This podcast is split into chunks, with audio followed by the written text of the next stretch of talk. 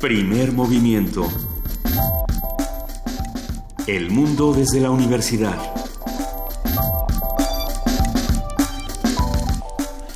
Muy buenos días, 7 de la mañana con 6 minutos. Estamos aquí en Radio NAM arrancando primer movimiento y estamos todos. Estamos todos, queridísimo Benito Taibo.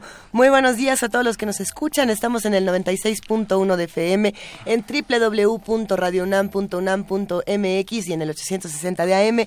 Queridísima jefa de información, Juana Inés de ESA, buenos días. Buenos días, que nos digan si de veras estamos todos. ¿Quién nos falta? Bueno, no están los que tienen orden de aprehensión porque están desaparecidos. Por ejemplo, el ex gobernador de Veracruz. Uh, que ya se fue, que dónde está. Señor Duarte, que ya ayer la PGR lanzó una orden de aprehensión en su contra. Hay algunas ya irregularidades probadas por las cuales por las cuales se lanza esta orden de aprehensión. Él dijo que iba a estar ayer en un programa de televisión y por supuesto no. Iba a estar con Loret de Mola. Con Loret de Mola. No, no fue, no fue. Yo creo que alguien... Se le debe haber atravesado algo. Pero, una orden de aprehensión. Debe ser curioso que se den cuenta de que no está hasta el día de ayer en la noche cuando eh, se sabe que desde el viernes por la tarde él sale de Veracruz. Entonces también ahí está este asunto para preguntarse ¿Cuánto tiempo nos tardamos en encontrar a Wally? ¿no? Deja tú, ¿y en manos de quién está la PGR? Esa, esa, es la otra. No son, no son los únicos que nos faltan el día de hoy. Lamentablemente podemos despertar con una noticia eh, bastante, bastante lamentable, lo que pasó en Metepec ah. con, con este juez que fue asesinado y que para para peor, bueno, pues el video está ahí circulando en redes sociales. Eso también será algo que se tendrá que discutir en este programa. Es gravísimo y es muy duro, además, tener todos estos vestigios de violencia en nuestro país. Sí, y bueno, y otra más que Una es más. Rosario Martínez nos escribe ya y dice, buenos días, ¿me pueden ayudar por favor a entender el porqué del despido del representante de México ante la UNESCO? Con mucho gusto. A ver, Andrés Roemer que era hasta ayer nuestro representante en la UNESCO, fue removido como titular de la representación permanente de México ante la Organización de las Naciones Unidas debido a diversas causales, entre ellas que emitió sin el aval de la Cancillería su voto en favor de la preservación del patrimonio cultural en Jerusalén Oriental.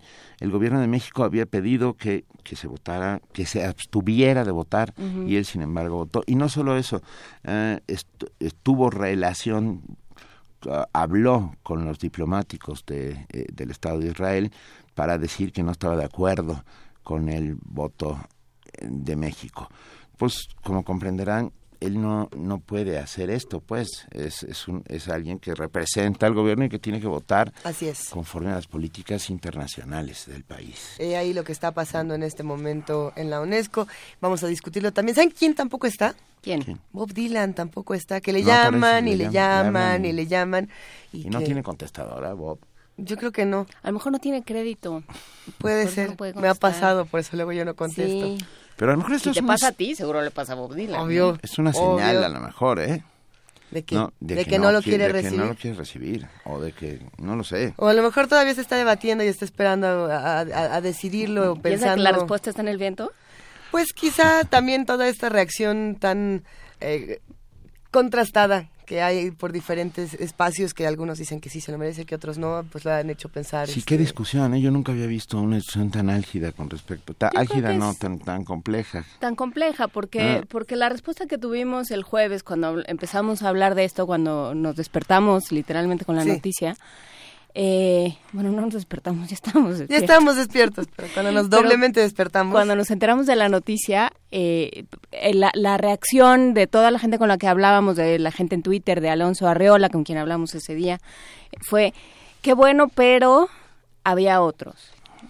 O sea, me da mucho gusto y sin embargo, como escritor, como lector, como usuario de, de la literatura y la cultura escrita, creo que había otros. Entonces, ha sido una reacción interesante y bueno, yo creo que, que pues sería interesante también que Bob Dylan diera su opinión. Si dijera por qué sí, por qué no. también es cierto que la lista de no ganadores de Nobel es mucho más grande que la de sí ganadores. O sea, a muchos a los que no se le dio en su momento y que lo hubieran merecido bajo los criterios estéticos que tenemos. Pero la idea es, eh, Bob Dylan tiene otro tipo de premios. Sí, también, yo, yo la verdad es que me puse muy feliz de que se lo dieran. Pues sí, todo el mundo. La verdad, yo creo que todos nos pusimos contentos. Es muy difícil. Y sin embargo, y, sin, embargo. nos quedamos con un resquemor ahí porque tiene que ver con para qué vas a usar el Nobel. ahí. ¿Para qué crees que sirve el Nobel? ¿O para nada? Y entonces, bueno, pues ya te vas a tu casa y ni siquiera, y apáguele a su radio porque ¿para qué tenemos una discusión? Yo tengo una sensación que es que la lógica del Nobel está cambiando desde hace un tiempo a esta parte. El habérselo dado a, a Svetlana Alexievich el año pasado, que es la primera demostrar que el periodismo no es un hijo bastardo de la literatura por primera vez en la historia, a pesar de que ya había estado allá atrás Truman Capote, Hemingway, etcétera, etcétera, es un signo. Y esto corrobora este signo.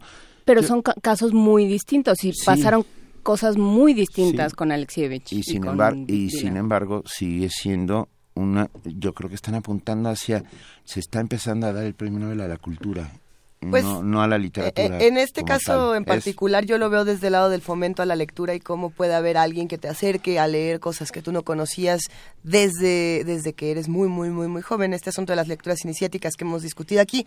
Pero a ver, eh, tenemos muchísimo que discutir esta mañana, estamos muy emocionados. no estaba en nuestra escaleta de ninguna Hay, hay muchos, como, como lo decimos, hay muchos que no están, pero hay muchísimos que, sí están y que nos acompañan. Perdón, rápidamente, Julián Romero grita desde el Twitter, de este lado estamos todos, saludos. Un abrazo.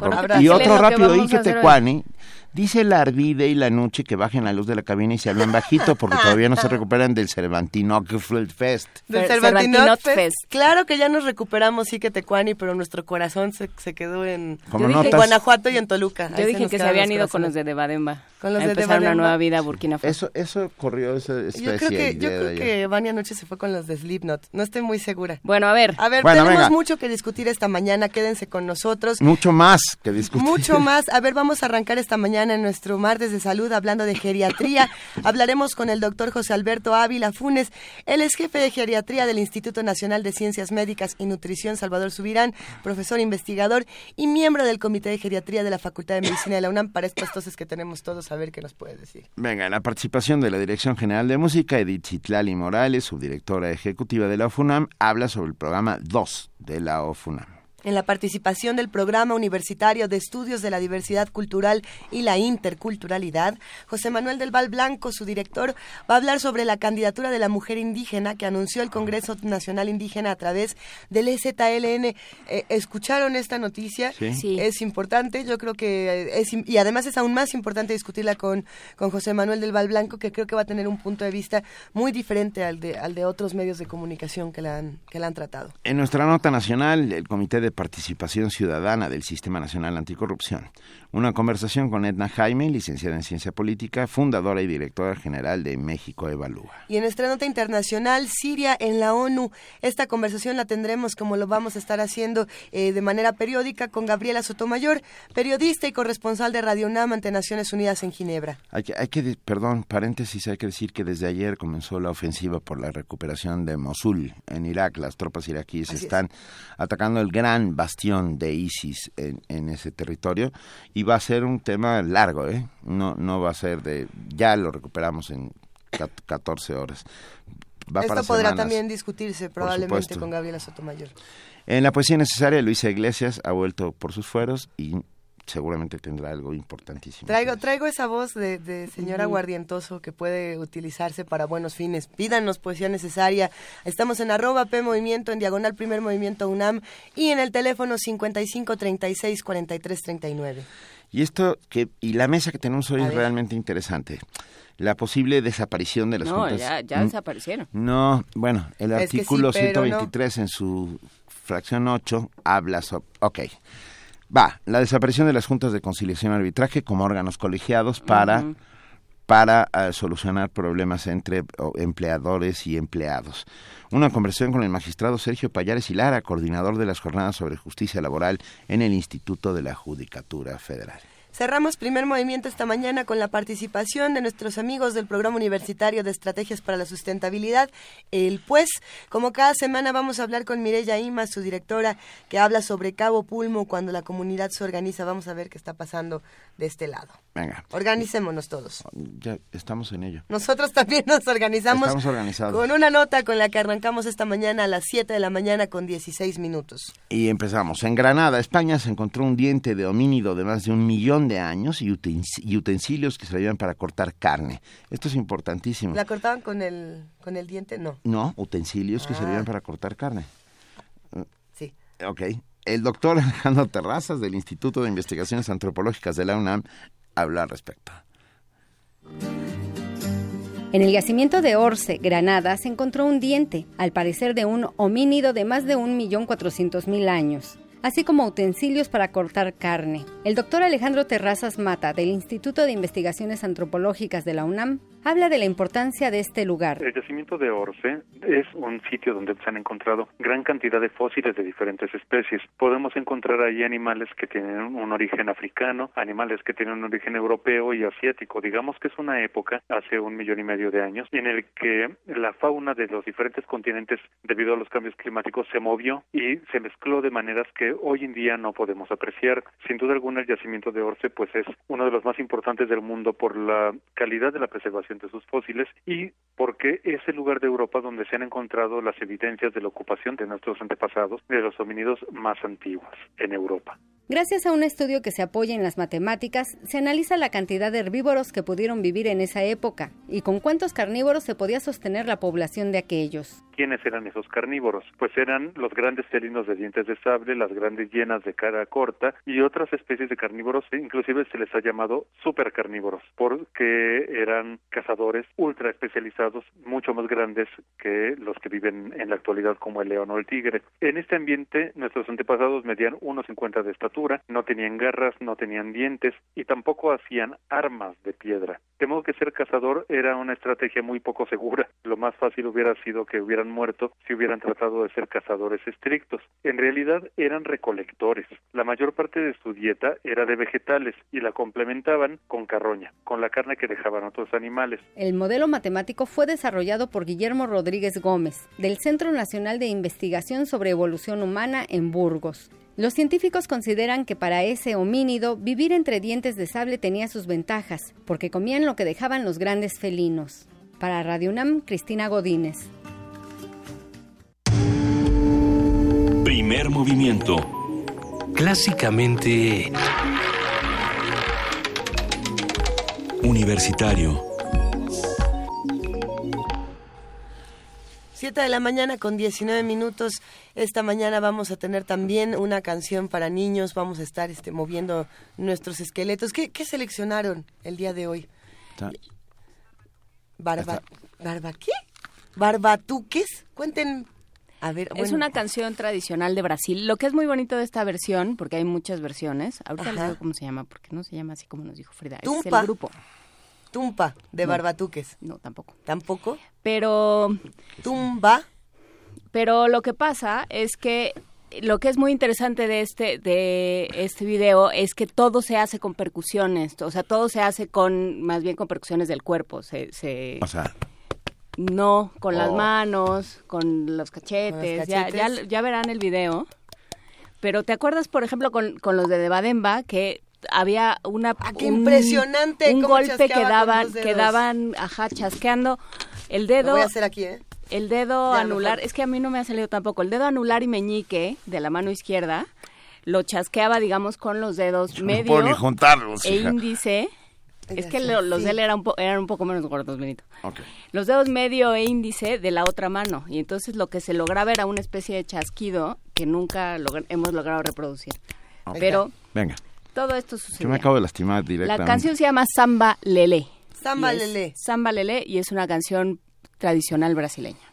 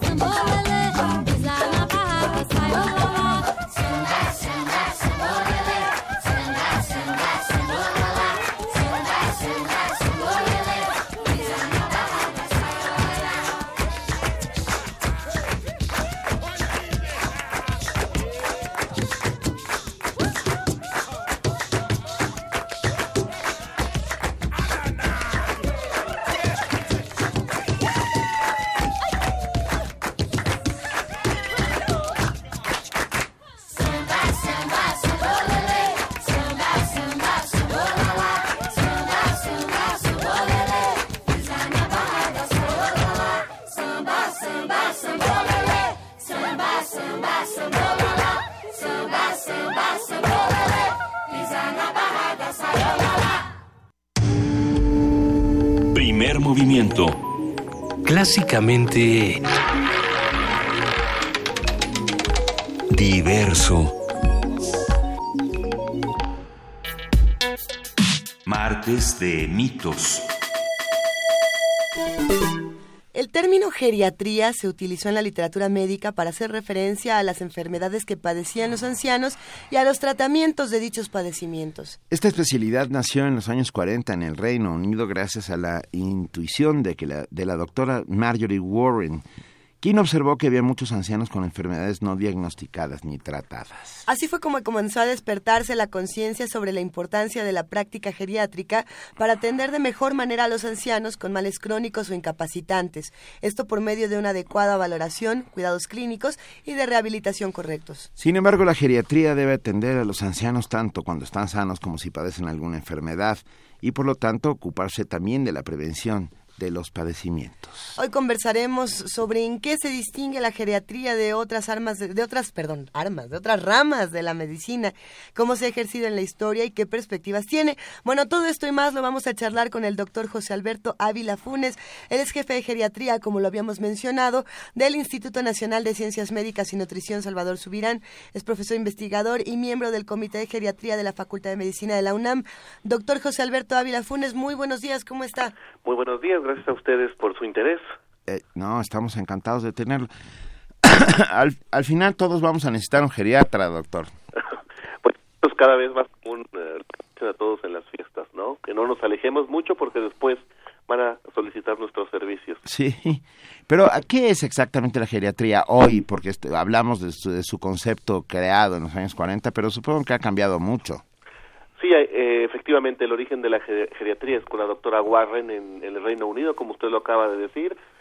Se considera como la madre, de hecho, de la disciplina en su forma moderna y actualmente la vemos pues como una rama de la medicina, específicamente de la medicina interna, o sea, aquella que se trata que trata a las personas adultas, en este caso adultas mayores, pero a diferencia de otras no solamente ve los aspectos de salud, sino también se interesa de otras áreas como la parte social, la parte emocional, la parte de convivencia con el medio, es decir, trata de, eh, de ser lo más integral posible. Y el concepto evolucionado de la multidisciplina, es decir, de juntar el saber de distintas personas a la interdisciplina y actualmente hablamos de transdisciplina en la geriatría, donde pues la persona se convierte en el objetivo de interés común de todos los profesionales de salud y no donde cada uno aporta su saber de manera aislada. Eh, regresando un, poco al principio de, esta charla, doctor José Alberto Ávila Funes, hablábamos precisamente de la doctora Marjorie Warren y, leyendo sobre este tema y leyendo sobre la vida de, la doctora Marjorie Warren y sobre todos los estudios, los primeros estudios sobre geriatría y sobre cómo se forma esta palabra, me llama muchísimo la atención cómo se habla primero en, un principio de enfermería, antes que hablarlo como lo, lo, ponían desde la misma medicina como si fuera un estudio menor. Es a lo que me quiero referir con cuando, el trabajo de la enfermería no es menor, ni mucho menos el de la geriatría, pero, pero cómo es todo este proceso histórico en el que la geriatría va, digamos, ganando lugar de la mano con la enfermería, que es otra cosa. Sí, por supuesto. En los años 40, a mediados de los 40, eh, cuenta la parte de la historia que la doctora Warren fue aficionada a un pabellón precisamente allá en el Reino Unido en donde pues eh, había personas de eh, múltiples características, pero que tenían en común no solamente ser mayores algunas, sino que presentaban distintos tipos de discapacidad, sobre todo discapacidad por enfermedades neurológicas, en donde ella efectivamente se dio cuenta pues de que las necesidades de estas personas pues eran distintas y que eran tratadas de manera parcial. De hecho, ella es considerada también como una pionera en la rehabilitación neurológica, ya que se da cuenta que al tratar de manera individualizada, eh, de manera temprana, con un abordaje, con la participación de distintos profesionales, pues entonces los resultados para los pacientes eran mejor. De la misma manera, un abordaje particular para los pacientes con cáncer parece que tenía mejores resultados y lo mismo sucedía con las personas adultas mayores. Creo que la contribución más importante dentro de todas las áreas incluidas en la, en la, en la geriatría, o de hecho más bien en la gerontología, pues tiene que ver con los aspectos, la promoción temprana de los aspectos, de mejorar los aspectos físicos en los pacientes, ya que el término de la mejorar la funcionalidad, el estado funcional de las personas mayores es clave en, eh, en, el cuidado de estas personas. Doctor Ávila Funes, ¿a qué edad o más o menos se empieza a ser un adulto mayor desde el punto de vista médico, no desde el punto de vista de la ley. O sea, yo sé que uno a los 60 ya puede sacar su credencial del INSEN, ya no se llama INSEN. INAPAM. Del, INAPAM. pero, pero para la medicina no creo que sea la misma, la misma edad, ¿o sí? ¿Desde cuándo uno, cuándo, cuándo un geriatra empieza a tratar a un paciente más o menos? Definitivamente sí es distinto el envejecimiento cronológico, que es lo que la ley marca. En México uno se vuelve automáticamente adulto mayor a partir de los 60 años. La misma Organización Mundial de la Salud propone que en los países en vías de desarrollo como el nuestro, bueno, catalogado como tal, debe ser a partir de los 60 años, mientras que los desarrollados a los 65 años.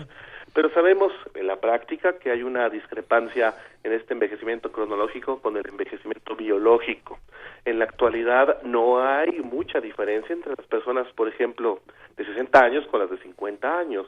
Digo, eh, sin embargo, las personas de 70, de 75, de 80 comienzan efectivamente a ser diferentes ya en múltiples aspectos.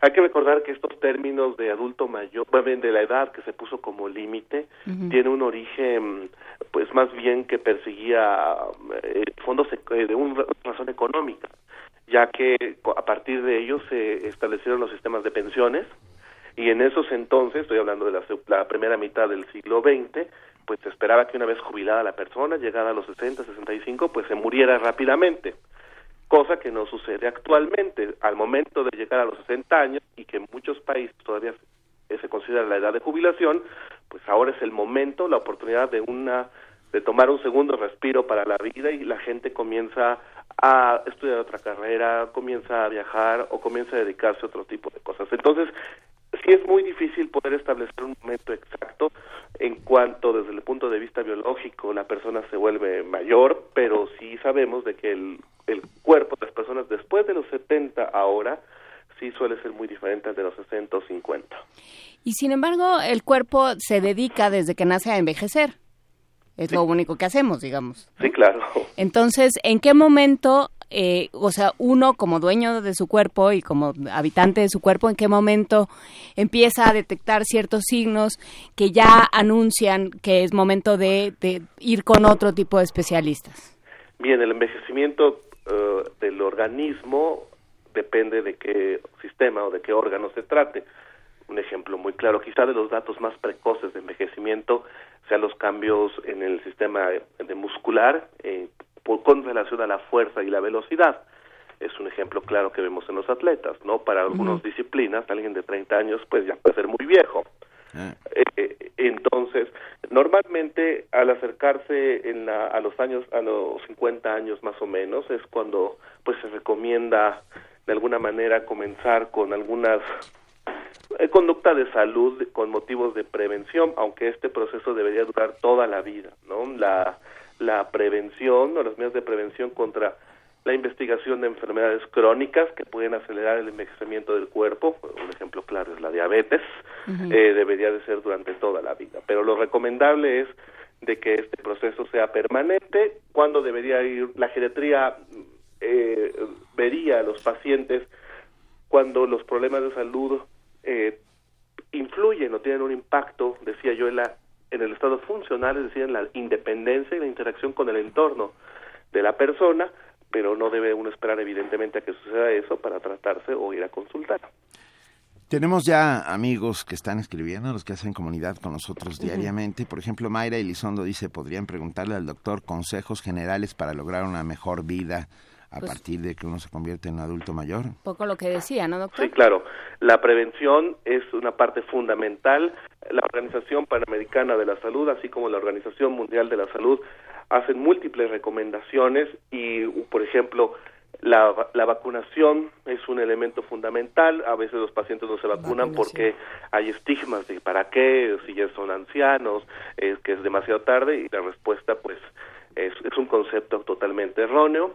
El, el mejorar hábitos de vida, eh, cosa que muchas veces nos cuesta trabajo, como el hacer ejercicio, tener una dieta saludable, dejar de fumar, tener un consumo moderado de alcohol, son conductas que deben de promoverse durante toda la vida y que pretenden tener un, un envejecimiento saludable, lo mismo es la participación social de las personas, es decir, la interacción, el mantenerse activo mentalmente, el mantenerse socialmente activo, son elementos fundamentales pues para llegar a una vejez exitosa que y, y cuando hablo de esto o de algo exitoso, nos estamos refiriendo pues a aquellas personas que alcanzan una edad muy avanzada en independencia, que insisto, es difícil decir usar el concepto clásico de la Organización Mundial de la Salud para la salud en una persona mayor, este equilibrio biopsicosocial que se dice, sino se incorpora el término funcionalidad dentro de esta definición y es como consideramos saludable a la persona mayor, alguien que es independiente, alguien que es funcional. Eh, y en este sentido, ¿cómo ayuda la interacción social? Es uno de los tres pilares de lo que llamamos envejecimiento exitoso saludable, la, la, participación social, el mantenerse activo, el tener una actividad laboral que muchas veces no necesariamente debe ser remunerada, pero se sabe que este tipo de estímulo, esta perspectiva de tener metas, eh, de, de tener objetivos para continuar viviendo, es un elemento que permite que las personas eh, tengan una mejor vejez. Aquí eh, nos están mandando algunas preguntas a, redes sociales, eh, cómo tener una vida más saludable, ya la, hemos compartido, pero hay, hay, una pregunta que me interesa y es, eh, se están refiriendo a cuando los adultos mayores, este, este, bueno, a ver, lo que se dice es que se caen. Ah, este mensaje está hablando de las caídas y de cómo se dice de manera popular que a partir de una caída, a partir de una caída la, vida de los adultos mayores eh, cambia. ¿Qué se hace con esto? Sí, el llamado síndrome de caídas es un clásico pues, síndrome de la geriatría. Eh, definitivamente, eh, dependiendo la, el momento de la vida que aparezca, pues sí puede tener consecuencias para la salud.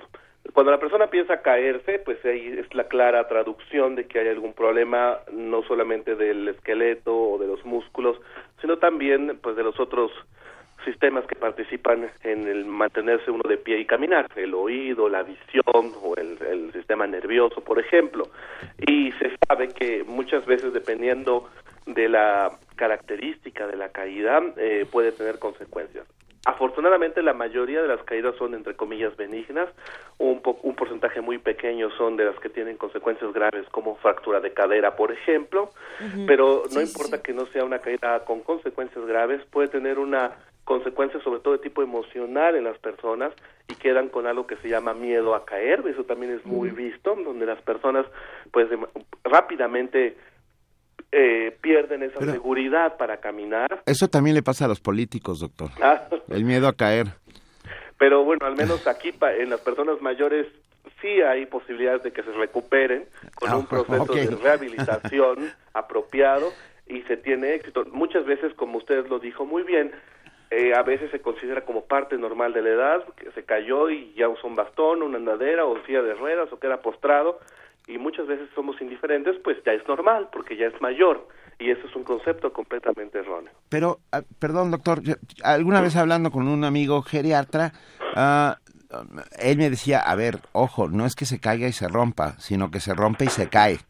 que, que algunas veces los procesos de osteoporosis profundos hacen que uh, truene alguna parte y entonces es cuando se caen y no no fue al revés, pues. Sí, tienes razón, a veces es muy difícil establecer qué fue primero, si efectivamente si yo caminando me fracturé la cadera y después caigo o porque me caí y me fracturé la cadera. es difícil el mecanismo. Es la osteoporosis es otra enfermedad claramente asociada al tiempo. Mientras más mayor se es, mayor probabilidad se tendrá de tener esta enfermedad, sobre todo si se es mujer. Anda. Y los hombres no están excluidos, claro.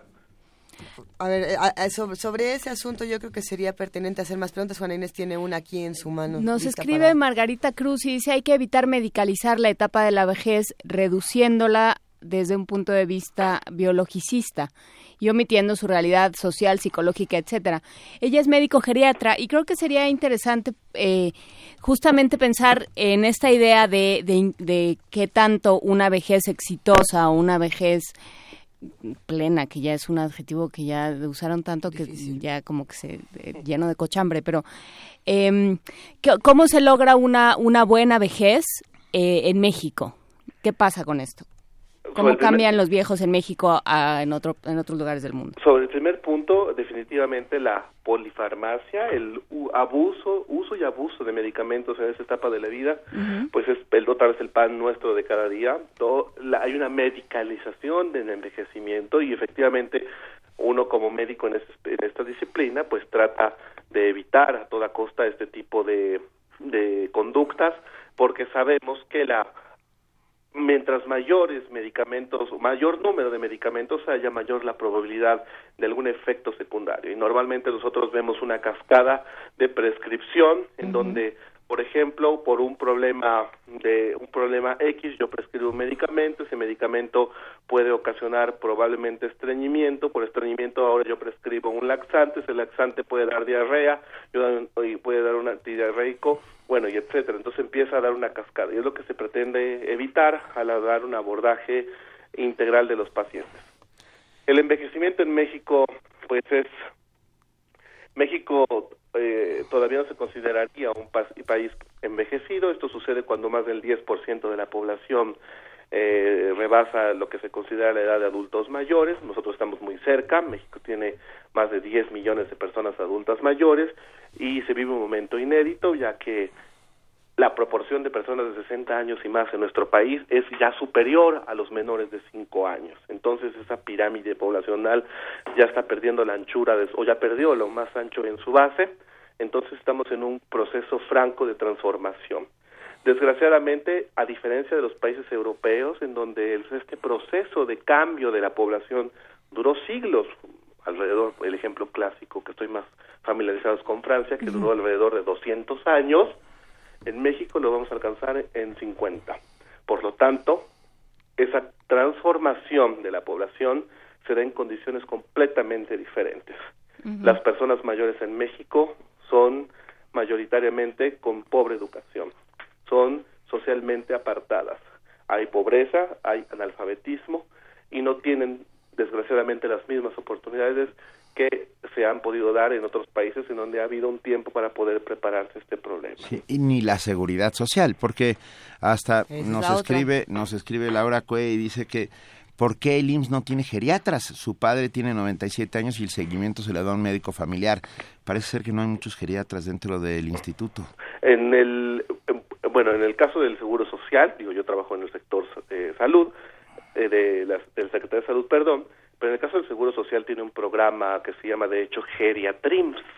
Y este programa de Geriatrims está, arrancó hace algunos años. Efectivamente, aún el número de geriatras no es suficiente. En nuestro país, certificados por la, por la autoridad competente, eh, hay alrededor cerca de 600 geriatras certificados para todo el país. Eh, tenemos una deficiencia muy importante pero poco a poco se van haciendo esfuerzos para irse colocando. Lo que es cierto es que la mayoría de ellos se siguen concentrando pues en hospitales generales u, hospitales de alta especialidad. A ver, pero entonces el problema en términos de salud pública es la falta eh, falta de médicos o de médicos geriatras, la falta de conocimiento de este tipo de programas. Eh, ¿qué, qué, es, ¿Qué retos se están enfrentando desde ahí? Pues sí, eso es, de múltiples caras también este problema. Por ejemplo, en el caso de la disponibilidad de recursos humanos, Eh, hay poco interés en los profesionales de salud, y no solo hablo de médicos, sino también de enfermería, nutrición, rehabilitación y demás, en querer atender específicamente a los adultos mayores. Esto se aúna a que hay pocos sitios en donde se ofrece estos cursos de especialización. Eh, ha habido una modificación en general del plan de estudios, eh, hablo de la UNAM específicamente, que ha, tiene eh, dificultades pues para reclutar que el objetivo principal en la modificación del plan de estudios fue reclutar a mayor número de geriatras y esto se va haciendo pues de manera muy lenta eh, otro es precisamente que hay poco interés de la geriatría desde mi punto de vista como en los estudiantes porque todavía a la hora actual hay pocos sitios para inserción laboral. Entonces, ¿para qué soy geriatra si no tengo dónde trabajar? ¿No? Efectivamente, las sitios disponibles en las distintas partes del sector salud, hablo IMSS, ISTE, Secretaría de Salud y demás, no ofrecen las oportunidades para la seguridad de reinserción laboral. Otro es precisamente en los hospitales, no existe la estructura aún en la mayoría de ellos o en casi todos para poder acoger o dar la atención especializada, especializada para adultos mayores. Los recursos, eh, no hablo, de, no solamente digo de personal especializado, sino también físico, las camas apropiadas, los espacios y demás. Entonces no hay médicos u otros profesionales de salud, no hay instalaciones apropiadas, eh, eh, las prestaciones que las cuales pueden acceder para interactuar a nivel social también son limitadas, aunque hay progresos muy importantes y es decirlo, en Ciudad de México también. Eh, eh, las ciudades no son amigables con los adultos mayores, deben de haber una serie de adaptaciones y seguir ejemplos de otros países como el caso, el, la experiencia australiana, en donde quizás sea un ejemplo claro donde se han hecho esfuerzos para que algunas ciudades estén a la disposición de las personas adultas mayores, mejorando pues los transportes, el acceso a todos los a los edificios públicos, etcétera. Una, una última pregunta nos llega aquí en... es la misma, es la misma, Benito. A ver, compártela, sí.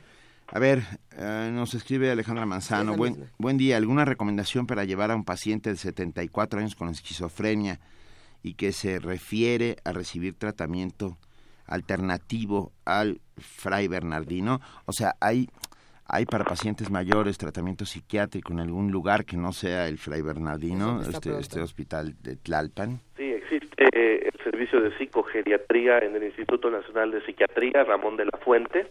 Ah. Yo creo que puede ser la otra opción. Si tiene esquizofrenia como su diagnóstico principal, pues debería acercarse a ese instituto. Esa es una gran respuesta. Y otra cosa, doctor, a mí, a mí la medicina avanza constantemente, esto lo sabemos, ah, y, las expectativas de vida de, poblacionales son cada vez más altas.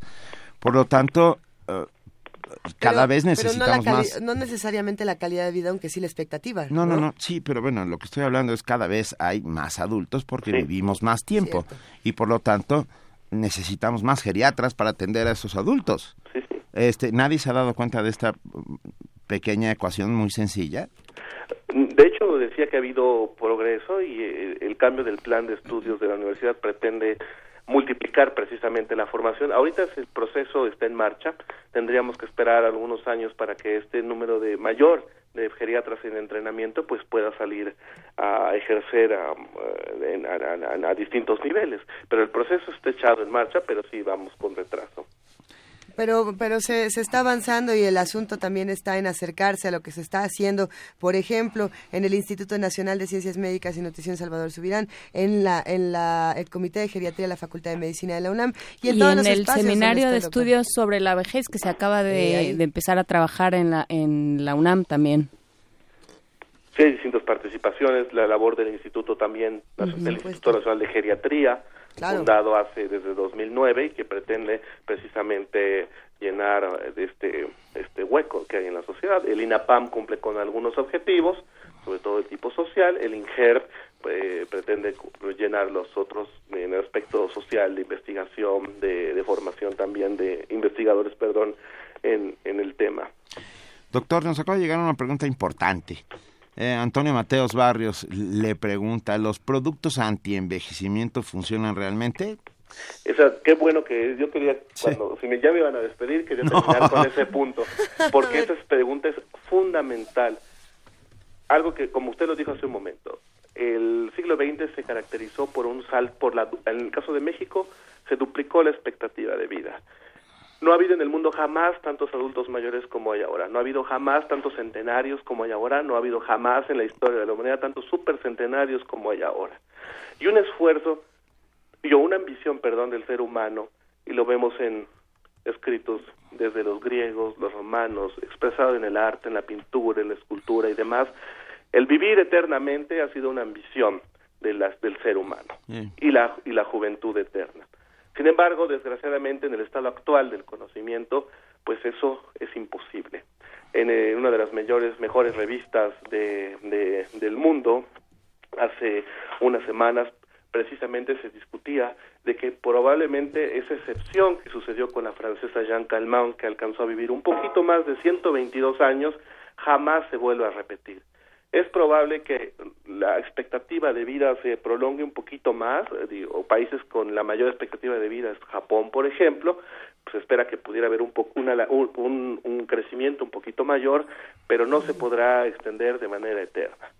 El proponer tratamientos anti-envejecimiento, medicamentos, cosas naturales, así las anuncian, factores de no sé qué, que prometen detener, modificar, revertir el envejecimiento, no tienen un sustento científico apropiado para que estos sean recomendados. Y desgraciadamente se han convertido en un mercado que pues muchas personas invierten cantidades altísimas de dinero pues con esta ambición. Entonces, hormo, tratamientos hormonales, injertos de no sé qué, factor de otra cosa, eh, X y Y. ¿Inyecciones de células madre? Todo ese tipo de tratamientos que han sido propuestos, otra vez, que son muy caros, hay gente que sí tiene los recursos para poder invertir, hay gente que jura que tiene eh, efectos positivos en su salud, pero no hay el fundamento científico a través de los estudios correspondientes, que son los ensayos clínicos, por ejemplo, en donde eh, se hace un experimento contra algo que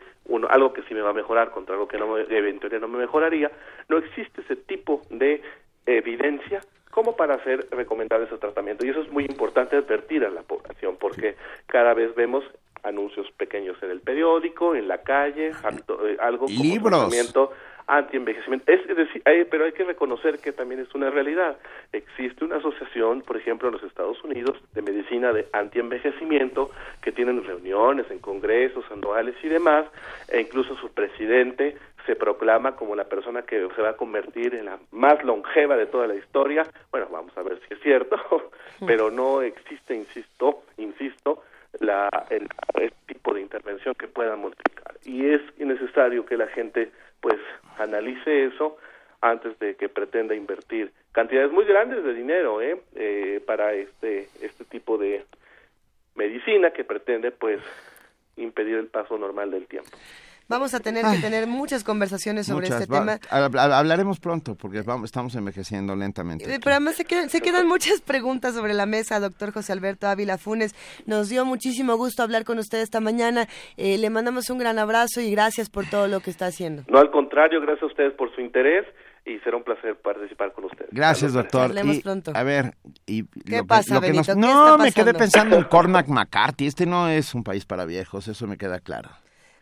Pero pero no tiene por qué seguir así. No tiene por qué. Eh, vamos a Gracias, doctor. Gracias a ustedes y muy buenos días. Gracias, un abrazo. Nos despedimos con música. muy rápidamente antes, Carlos Andrés Martínez nos pide que lancemos un pésame y lo hacemos con, no voy a decir con gusto, porque no se lanza un pésame con gusto, pero, pero lo hacemos ah, por el, el, fallecimiento del doctor Modesto Lujano, catedrático de la FES Aragón y jefe de carrera de pedagogía con gusto con otra vez. Es que ayúdame es difícil es difícil. Ah, lo eh, hacemos pues. lo, lo enviamos y estaremos muy al pendiente de lo que está pasando y vamos a investigar un poco más de qué pasó ahí. Y los Beatles siempre sirven para cualquier ocasión ¿no? ¿qué les parece si escuchamos When I'm 64 de los Beatles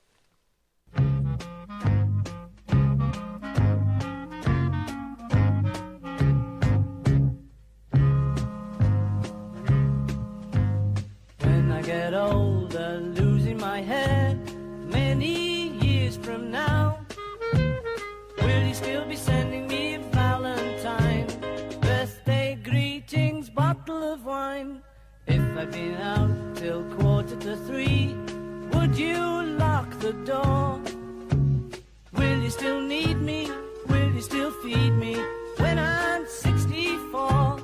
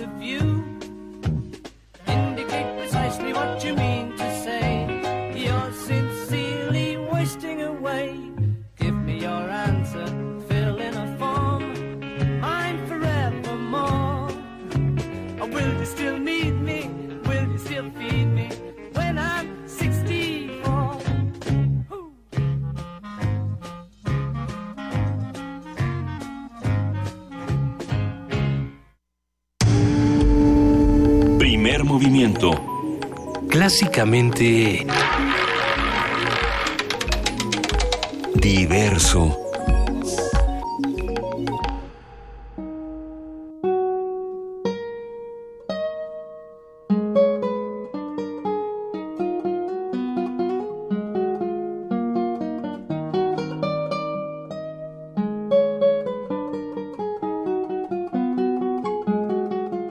Estamos escuchando a Pablo Garibay interpretando una sonata de Scarlatti, la número 213. ¡Ea! Para darle Mira, la bienvenida. Míralo. Para darle la bienvenida. Ya, soy adulto mayor, pero en plenitud. Un conocedor, un brillante conocedor. Yo, yo no me meto con eso de los todos aquí somos este. Pero esto es para recibir con enorme gusto a nuestra queridísima Edith Chitlali Morales, subdirectora ejecutiva de la OFUNAM. Hola Edith. Hola chicos, Benito, queridos de los amigos radioescuchas que primer movimiento. Muy Disculpa, buenos días, ¿cómo queri- están? Querida Edith, estamos teniendo problemas con, con la llamada, se escucha bastante, bastante cortado. A ver, in- intentemos... Ahí está, ahí está. Pensé que era yo, ¿eh? No, no, Hola, no. hola. Edith, nos da muchísimo gusto escucharte como cada semana. Eh, cuéntanos, por favor, por qué estábamos escuchando lo que escuchábamos, qué está pasando ahora con lo FUNAM, que estamos muy entusiasmados. Claro que sí, querida Elvisa, muy bien, muchas gracias. Como dices, los martes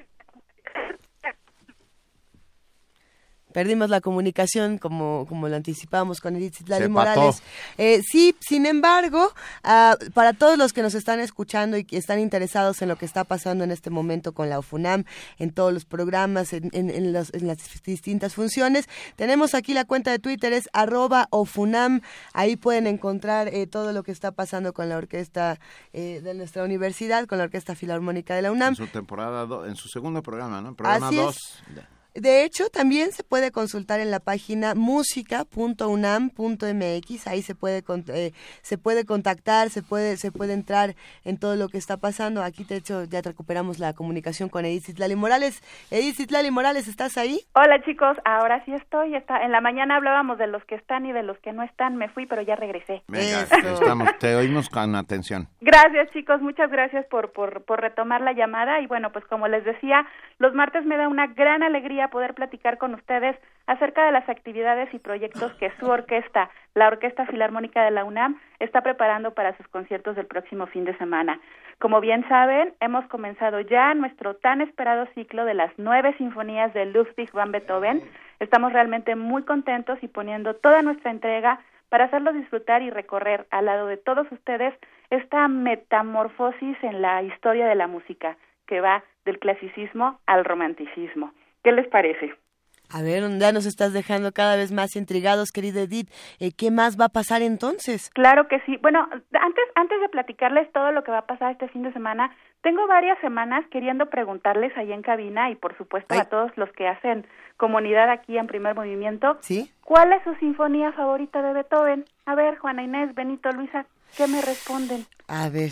Quinta o novena, será porque son las más conocidas. ¿O la pastoral cuál es? La sexta. La ¿Eh? La sexta. pastoral es la sexta. Que- espera, que no oigo. Es la sexta, Benito. La Sí, sí, sexta. sí, sí, La sí. pastoral es la sexta, entonces la sexta también me gusta mucho. Sí, mi- Benito justamente dijo el número en el que yo siempre pienso. Creo que pensar en, en una de las nueve es difícil, pero pensar en tres sinfonías de las nueve creo que es menos complicado. A ver, Benito ya dijo las suyas. Tú, Luisa, ¿con A- cuáles te quedarías? A ver, yo te voy a contar dos cosas, querida Edith. En mi caso, pues por supuesto, yo es que... ah, no, ya es que iba a decir la novena, pero no. A ver, eh, lo que pasa es que hicimos un ejercicio aquí en Radio Nam que me parece muy interesante recordar, en el que le preguntábamos a los radioescuchas hace ya unos cinco años más o menos, eh, qué querían escuchar. Hicimos un buzón de peticiones y, el, yo me atrevería a decir que el 90% de las llamadas que recibimos, que fueron muchísimas llamadas, decían que querían escuchar la quinta de Beethoven.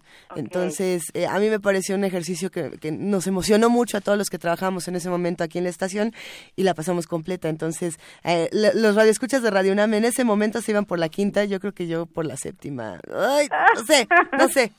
Ok, bueno, en lo, personal yo les comparto para mí, justamente igual que para ti, la séptima, la tercera y la novena. La quinta me gusta muchísimo, pero quizá es esta parte de que tanto la hemos escuchado, tanto la hemos tocado, que no es que no me guste, por supuesto que es un maravilloso y excelente trabajo y sí me gusta, pero creo que me quedo, me quedo, si tuviera que escoger, séptima y novena para mí son las más hermosas, pero si tuviera que escoger entre quinta y tercera me quedaba con tercera. Bueno, pero compartes gustos con nuestro extraordinario violonchelista Gustavo Martín, que dice, que dice séptima. Abrazos a todos y nosotros se lo mandamos a él también. Perfecto, bueno, pues ahora sí les cuento un poquito. Este próximo fin de semana, la OFUNAM, en su segundo concierto de temporada, nos presenta la tercera sinfonía, La Heroica, esta obra magistral que tiene a su alrededor, como muchas otras obras, una historia que es contada de diversas maneras.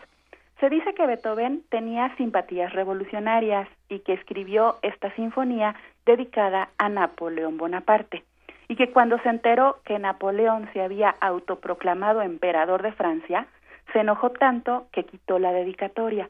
Unos dicen que rompió la, primera la, hoja de la, de la primera la partitura, la primera hoja, otros dicen que tachó el nombre, otros que lo borró, en fin, hay diversas versiones de este hecho.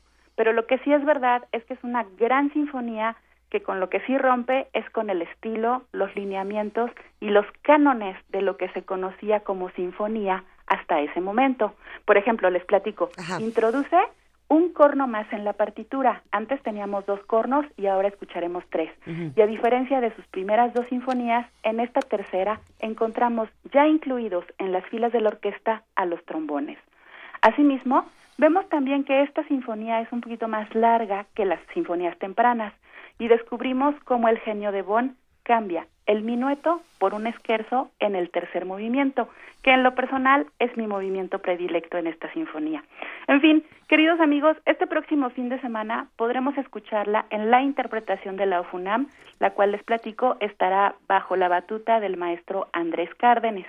Y para complementar nuestro programa, nos deleitaremos también con obras de dos compositores de este siglo, del talentosísimo Arturo Rodríguez, su mosaico mexicano, es una pieza en donde verdaderamente Arturo retrata los colores y el folclore de nuestro país. Y la obra con solista será El árbol de la vida de Ebert Vázquez. Esta pieza compuesta muy recientemente es una obra para guitarra y orquesta y la parte solista estará a cargo del queridísimo Pablo Garibay, que es de quien escuchábamos una pieza al, principio de la llamada. Así interpretando a Scarlatti. Así que, ¿qué, les parece? ¿Se van a perder nuestro segundo concierto de temporada? imposible, imposible, querida Domingo, ¿no? Así es. Les recuerdo nuestros horarios. Los invito a que vengan el próximo sábado a las 20 horas y el domingo a las 12 del día en el corazón del Centro Cultural Universitario, la Sala Nezahualcóyotl, ¿Qué es que Benito? La sala más bonita de dónde? De América Latina y, de, y, del mundo entero, si me, si me empujas un poco. Así. así es, nuestro orgullo universitario, la sala Nezahualcóyotl. Los invito a que vengan a deleitarse con los mágicos sonidos de la UFUNAM. En verdad, amigos, les prometo un concierto lleno de música maravillosa. Creo que es una excelente oportunidad para, por un lado, descubrir estas obras del siglo XXI y, por otro, volver a deleitarnos con esta sinfonía que, en definitiva, nos deja ver cómo Beethoven en su momento fue un gran innovador y con su trabajo, por supuesto, nos permitió el desarrollo histórico de la música. Venga, gracias Edith Chitlali, te mandamos un muy fuerte abrazo y todos a la FUNAM a escuchar a Beethoven. Muchas gracias amigos, no me resta más que agradecer este espacio. Gracias, les reitero, sábado a las 8 de la noche, domingo al mediodía en la sala Nesa, esta vez para escuchar la tercera sinfonía del del buen Beethoven.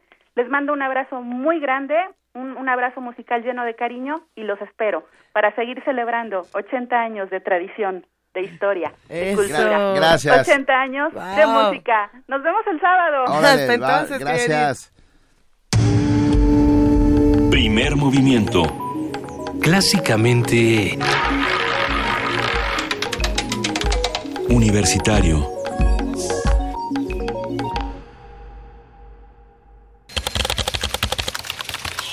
corte informativo. La UNAM. Roberto Zenit Camacho del Instituto de Investigaciones en Materiales de la UNAM fue nombrado Fellow de la American Physical Society. Esto por sus aportaciones al campo de la física, que comprenden contribuciones en flujos granulares y burbujeantes, y por un servicio dedicado a fortalecer la unidad de dinámica de fluidos en México. Jazmín de la Luz Armendaris, del doctorado de la Facultad de Medicina Veterinaria y Zootecnia, obtuvo el premio al mejor trabajo en el área de virología e inocuidad del Congreso Nacional 2016, otorgado por la Asociación Mexicana de Veterinarios Especialistas en Cerdos. La universitaria realizó un proyecto que ayuda a combatir virus que afectan a los lechones. Nacional. Jacobo García Villarreal de la Organización para la Cooperación y el Desarrollo Económicos advirtió que en la integración del Sistema Nacional Anticorrupción no debe haber reparto de cuotas políticas. Y es importante que todos los actores políticos se comprometan a hacer una nominación, a hacer una selección imparcial, a hacer una selección seria, que no sea una repartición de cuotas políticas como hemos visto en otros procesos. Por su parte, Mauricio Merino, integrante de la Red por la Rendición de Cuentas, dijo que todos los estados del país deberán armonizar su legislación para operar el nuevo Sistema Nacional Anticorrupción que entrará en vigor de manera integral hasta el 2018. Ya estamos oyendo voces de dirigentes de partido que lo están denostando, que lo están tratando de tirar cuando todavía ni siquiera comienza. Si pensamos que vamos a tener un sistema nacional anticorrupción con grandes aliados entre la clase política, nos vamos a equivocar. La Procuraduría General de la República confirmó que el empresario de origen chino Shen Li Yegon será extraditado a México. La dependencia informó que está en espera de recibir la notificación formal por parte de la Corte de Justicia de Estados Unidos. Alumnos de dos escuelas tomaron clases sobre el corredor exterior del Palacio de Gobierno de Oaxaca para exigir a las autoridades la construcción de aulas y la dotación de un predio. Maestros de la sección 22 de la CENTE y padres de familia denunciaron que desde hace siete años tienen esa demanda, aunque las autoridades locales hacen caso omiso. Economía y finanzas. Durante la actual administración, la deuda pública registra 48.5% del Producto Interno Bruto. Es Armando Regil, del Observatorio de Libertad Política y Económica. El nivel de deuda pública estaba en 34.3% como proporción del Producto Interno Bruto. Al final de este año, 2016, apenas cuatro años después, se estima que podría rebasar el 50% ya del Producto Interno Bruto. La cifra en que ha aumentado la deuda de este gobierno, que son más de 3 millones de millones, realmente es muy preocupante. Y el riesgo también es que al ser un, un, tema desconocido para muchos, la exigencia no va en proporción al tamaño de la amenaza que esto representa. La Comisión de Hacienda de la Cámara de Diputados votó a favor el predictamen de la Ley de Ingresos sobre hidrocarburos, el cual propone flexibilizar los límites a la deducción para la producción de petróleo y gas para Pemex e inversionistas privados. La Comisión Nacional para la Protección y Defensa de los Usuarios de Servicios Financieros informó que en el primer semestre del año aumentaron en 175% los casos de fraude en la banca electrónica. Internacional. El presidente de Ecuador, Rafael Correa, manifestó que uno de los principales retos de Latinoamérica es lograr la consolidación de gobiernos locales con autonomía financiera para construir ciudades más sustentables. Un día como hoy. Hace 90 años nació el pionero más importante del rock and roll, Chuck Berry. En 1957 lanzó su primer álbum de estudio After School Session y participó junto con otros músicos de la época como Buddy Holly y The Drifters. Entre sus éxitos se encuentran Sweet Little System, Johnny B. Good y My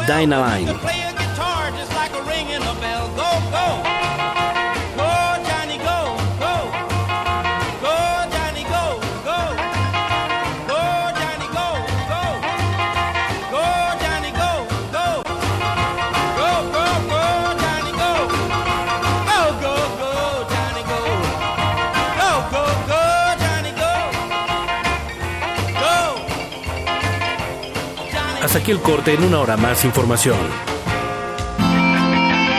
Radio UNAM. clásicamente informativa. Primer movimiento. Clásicamente... Reflexivo.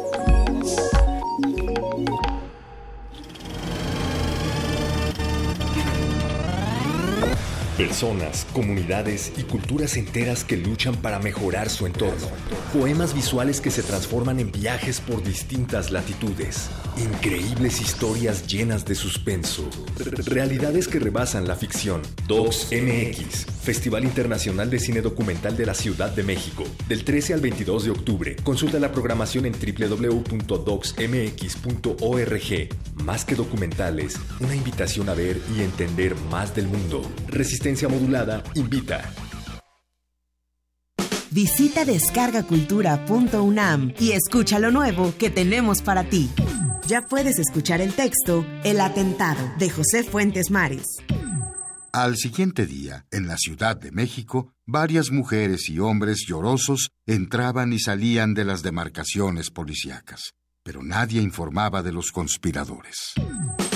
Estrenos. Diviértete con los diferentes topes de la Ciudad de México en voz de Julio Trujillo. Tope espectro. Carece de pintura y de noche es sencillamente indetectable. Todo esto y mucho más en www.descargacultura.unam.mx. Habla Andrés Manuel López Obrador, presidente nacional de Morena. Se pasan, usan dinero para comprar lealtades y engañan, compran votos, trafican con la pobreza de la gente. Y por eso pueden postular a una vaca o a un burro y gana la vaca o gana el burro. Y son lo mismo, fulanos y menganos, puercos y cochinos, cerdos y marranos. Pero pronto, muy pronto, habrá una rebelión en la granja, pacífica, y se acabará con la corrupción y la violencia. Tendremos producción, trabajo y bienestar para todos. Morena es la esperanza de México. Abrir puertas. Perder el miedo. Abrazar lo nuevo. Aprender. Especializarte. Basta que quieras dar el paso. Atrévete con los cursos y diplomados que la UNAM tiene para ti. Ingresa a docencia.tic.unam.mx y lánzate a una nueva aventura que cambiará tu vida. Vive plenamente tu vida digital. Dirección General de Cómputo y de Tecnologías de Información y Comunicación, UNAM. En México los fenómenos naturales son cada vez más fuertes y frecuentes. No hay forma de evitarlos, pero sí de minimizar su daño. Ese día en la mañana recibí un mensaje al celular de que iba a entrar el huracán. Gracias a ese aviso pude guardar mi lancha y conservar mi trabajo. En esta temporada, mantente informado. En caso de lluvias y huracanes, evita cruzar ríos ya que el nivel del agua puede subir rápidamente. En caso de emergencia, llama al 088. Recuerda, la vida es lo más importante. Con agua, Semarnat. Inseguridad, agresión, menosprecio, violencia. El cuerpo lo siente y lo expresa todo. Radio UNAM te invita a sentir los martes de danza con Kidi, Hermana Mayor. Un espectáculo multidisciplinario de danza para reflexionar sobre la violencia de género. Todos los martes de octubre a las 20 horas en la sala Julián Carrillo de Radio UNAM. Adolfo Prieto, 133 Colonia del Valle, cerca del Metrobús Amores. La entrada es libre. Radio UNAM invita. Búscanos en redes sociales, en Facebook como Primer Movimiento UNAM y en Twitter como P Movimiento o escríbenos un correo a primermovimientounam@gmail.com. Hagamos comunidad. Son las 8 de la mañana con 12 minutos. Seguimos aquí en primer movimiento, eh, listos para arrancar con esta segunda hora, querido Benito, con una nota que tenemos por acá. A ver, eh, tenemos esta nota sobre lo que está pasando con los microbuses. El asalto a pasajeros de microbús en la zona metropolitana disminuyó en relación al 2015. Sin embargo, ahora las víctimas reaccionan de forma violenta. a, ver, es que este es un, este es un asunto complejo que, que se tendrá que analizar desde diferentes puntos de vista. Todo esto puede derivar en linchamiento a los delincuentes. Y bueno, esto lo, lo habla el doctor Héctor Castillo de la Facultad de Ciencias Políticas y Sociales de la UNAM. Nuestra compañera Virginia Sánchez tiene los detalles. En el primer semestre de este año, la Procuraduría Capitalina recibió 383 denuncias por robo a pasajeros de microbús, cifra que a pesar de haber disminuido en comparación con las 531 recibidas por el mismo delito en 2015, refleja un problema de seguridad.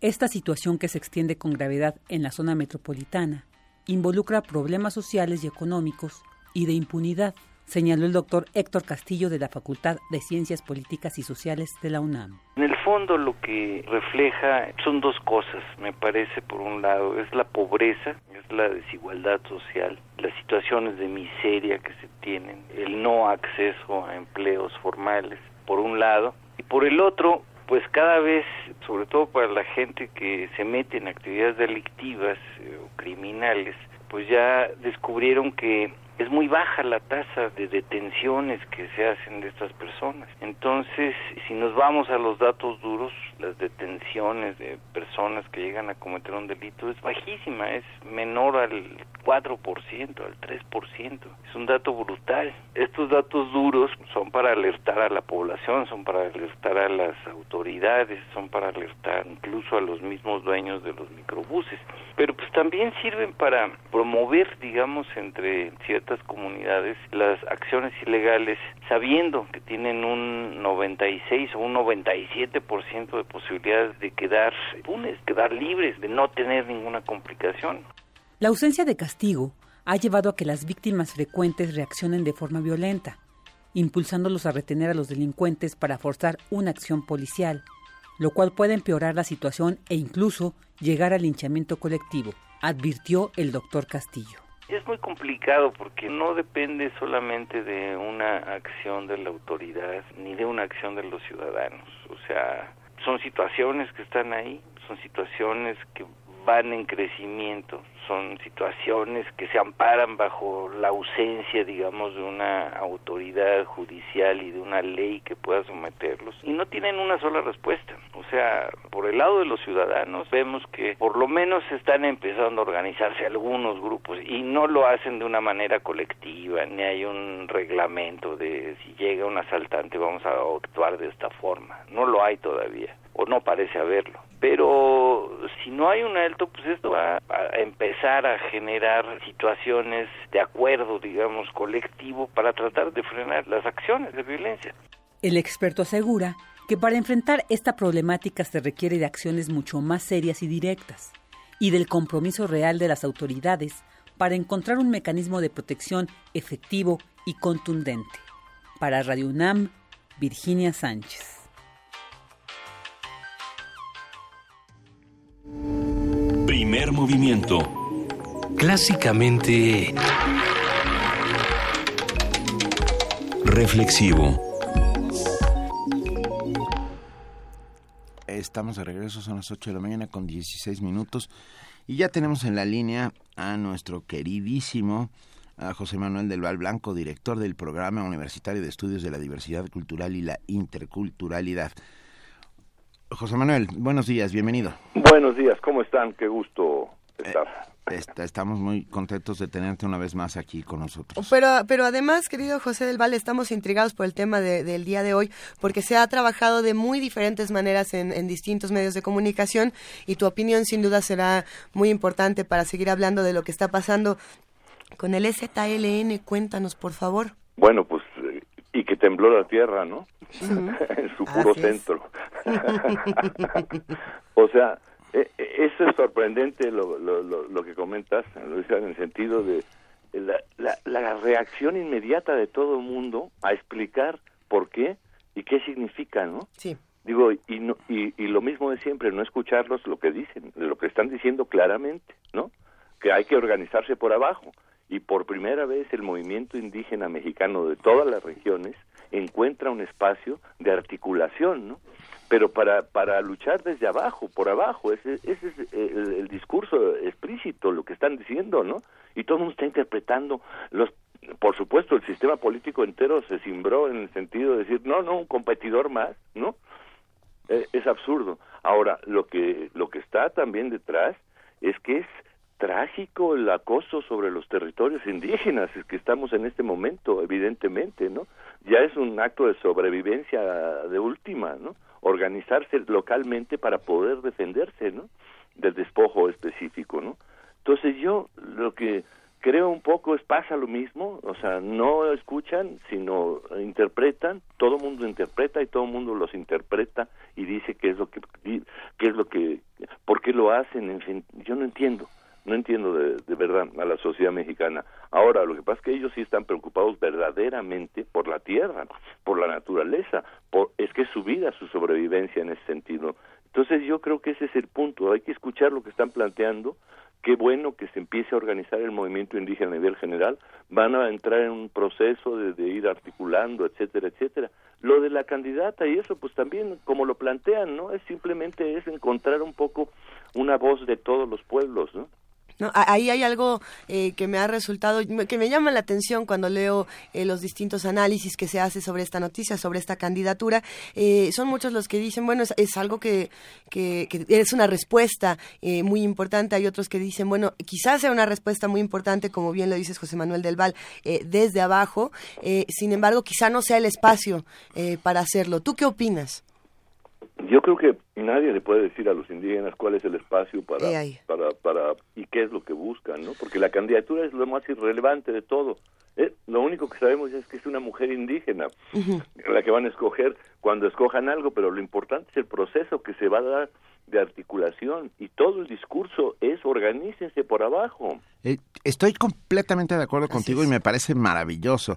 Y sin embargo, yo sigo, a ver, a lo mejor mi, mi, mi, educación me delata, pero el ZLN eh, va a competir con reglas contra las cuales está en contra. Es que ahí es donde está mi, mi, mi, mi tema, que no sé cómo se puede hacer eso.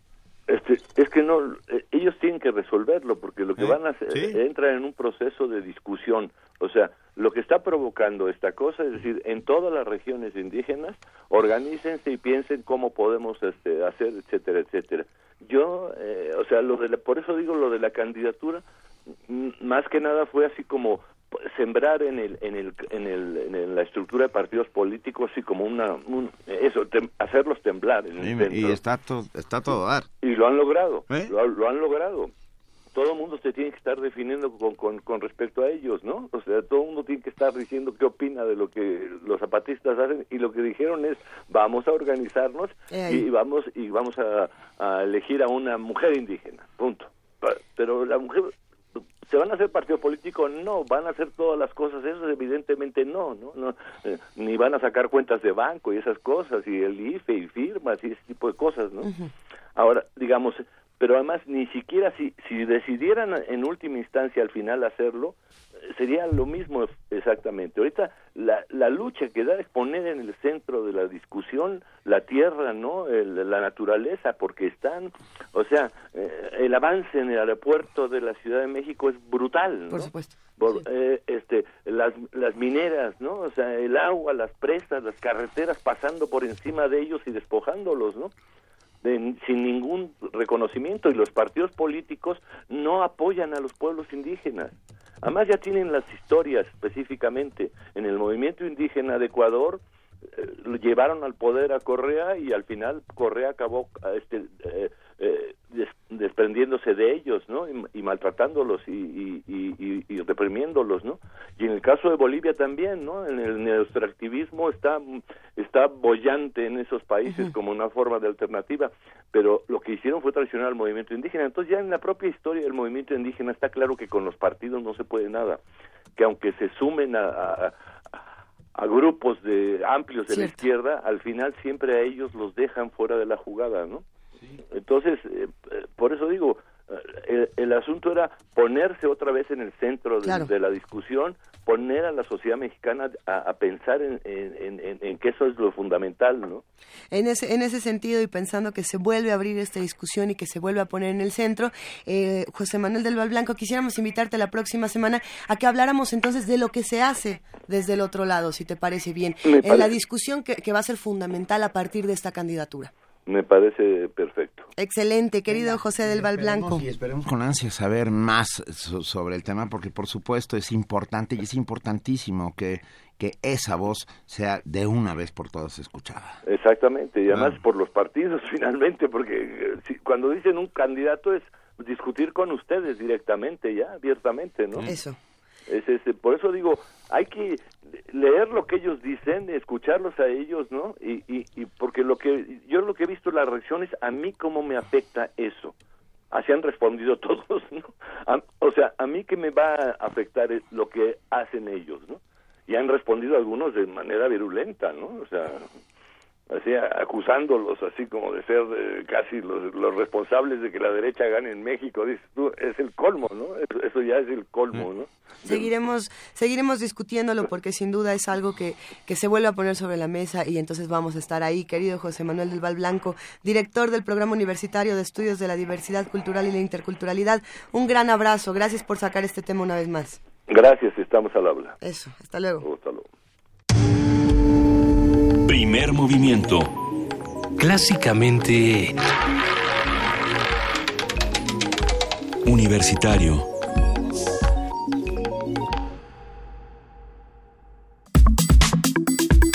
Nota Nacional.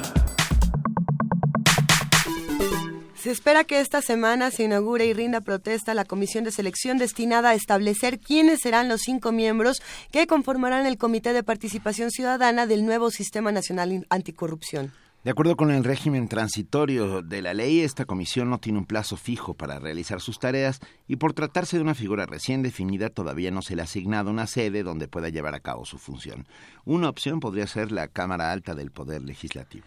La ley especifica que quienes integren el Comité de Participación Ciudadana ocuparán sus cargos por periodos escalonados. A ver, esto quiere decir que el primer miembro durará un año en su deber, el segundo estará en el cargo dos años, el siguiente tres, otro integrante se encargará del puesto cuatro años y el último cinco. Esto lo vamos a ir descifrando poco a poco. Ahorita lo vamos a ir discutiendo. Los integrantes de esta junta deberán presidir otro comité coordinador de manera rotativa.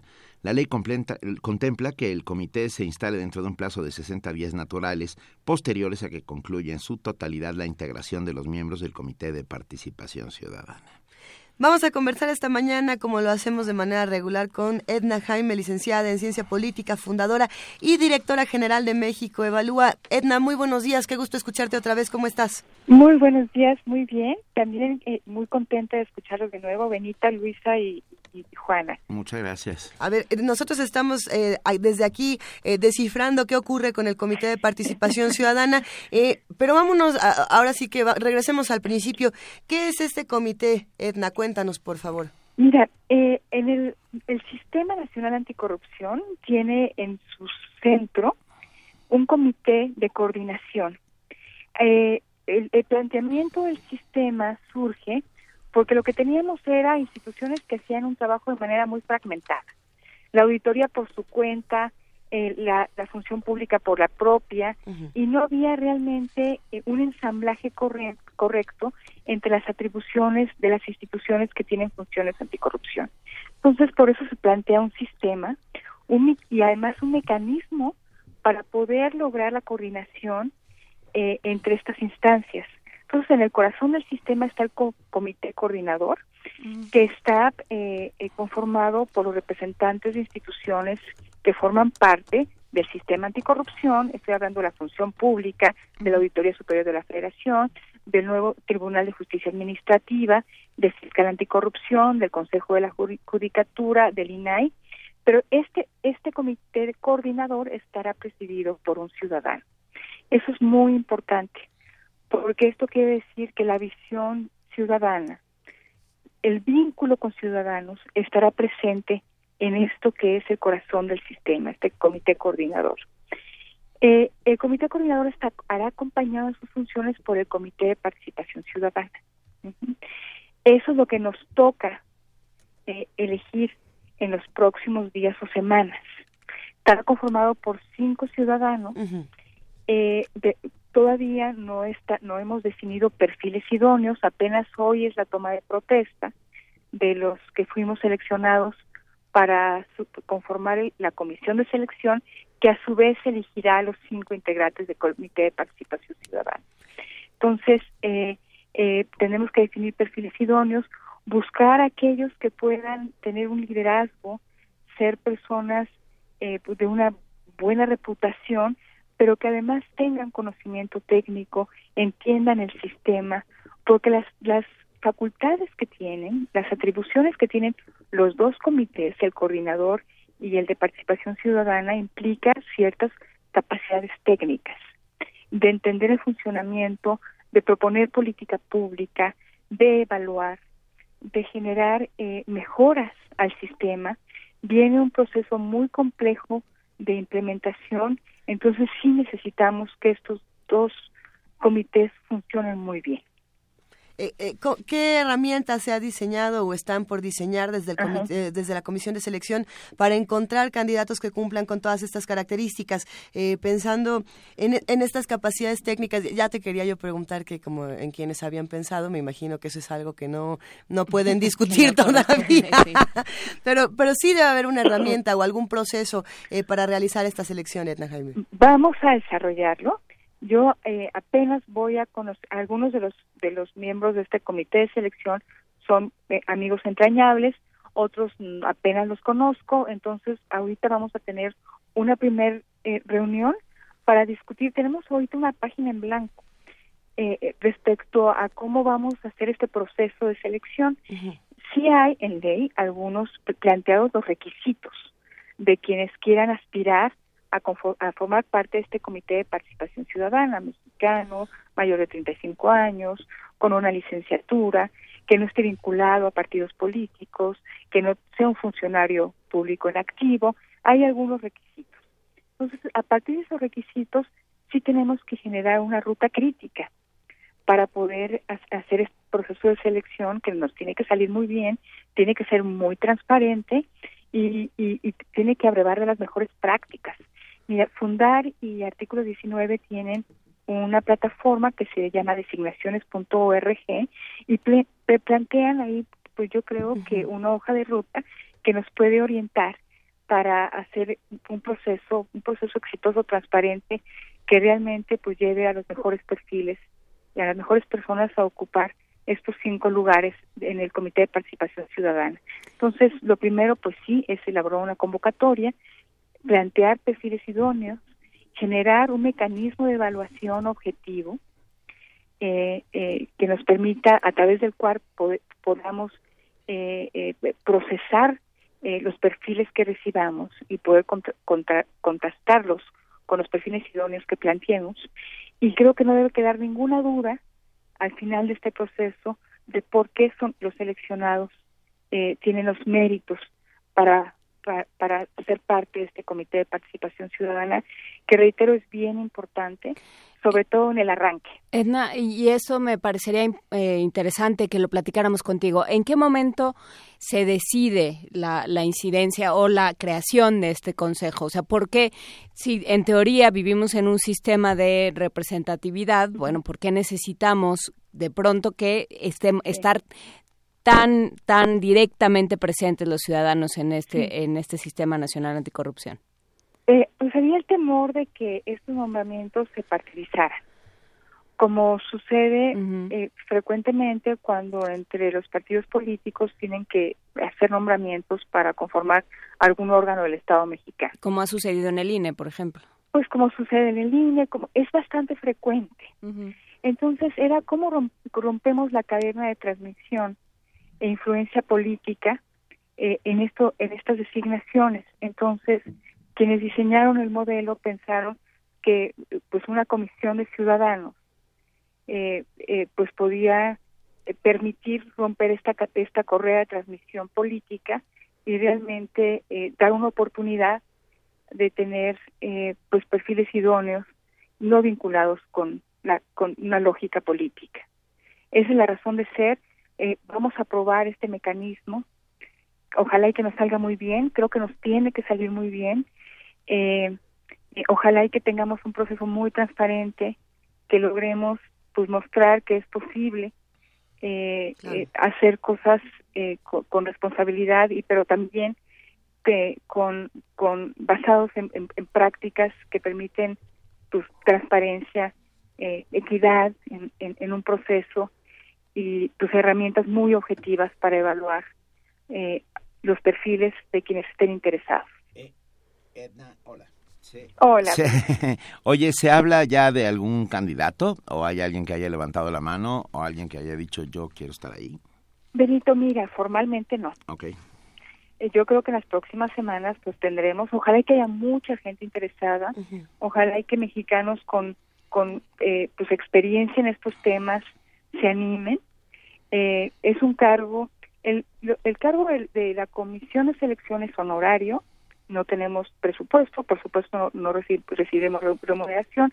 Eh, los los eh, eh, ciudadanos que formen parte de la, del Comité de Participación Ciudadana sí tendrán una remuneración, no, no, no están obligados a abandonar la actividad o la adscripción institucional en la que se encuentren, podrán seguir con sus actividades no implica renunciar a una carrera académica, a una carrera este, en una organización de sociedad civil, en, una empresa privada, eh, eh, pueden hacerlo de manera paralela, pero sí implica un compromiso enorme, que se inviertan realmente en esta fase eh, en, el, en que se empieza a operar el Sistema Nacional Anticorrupción y que será complejísima, complejísima.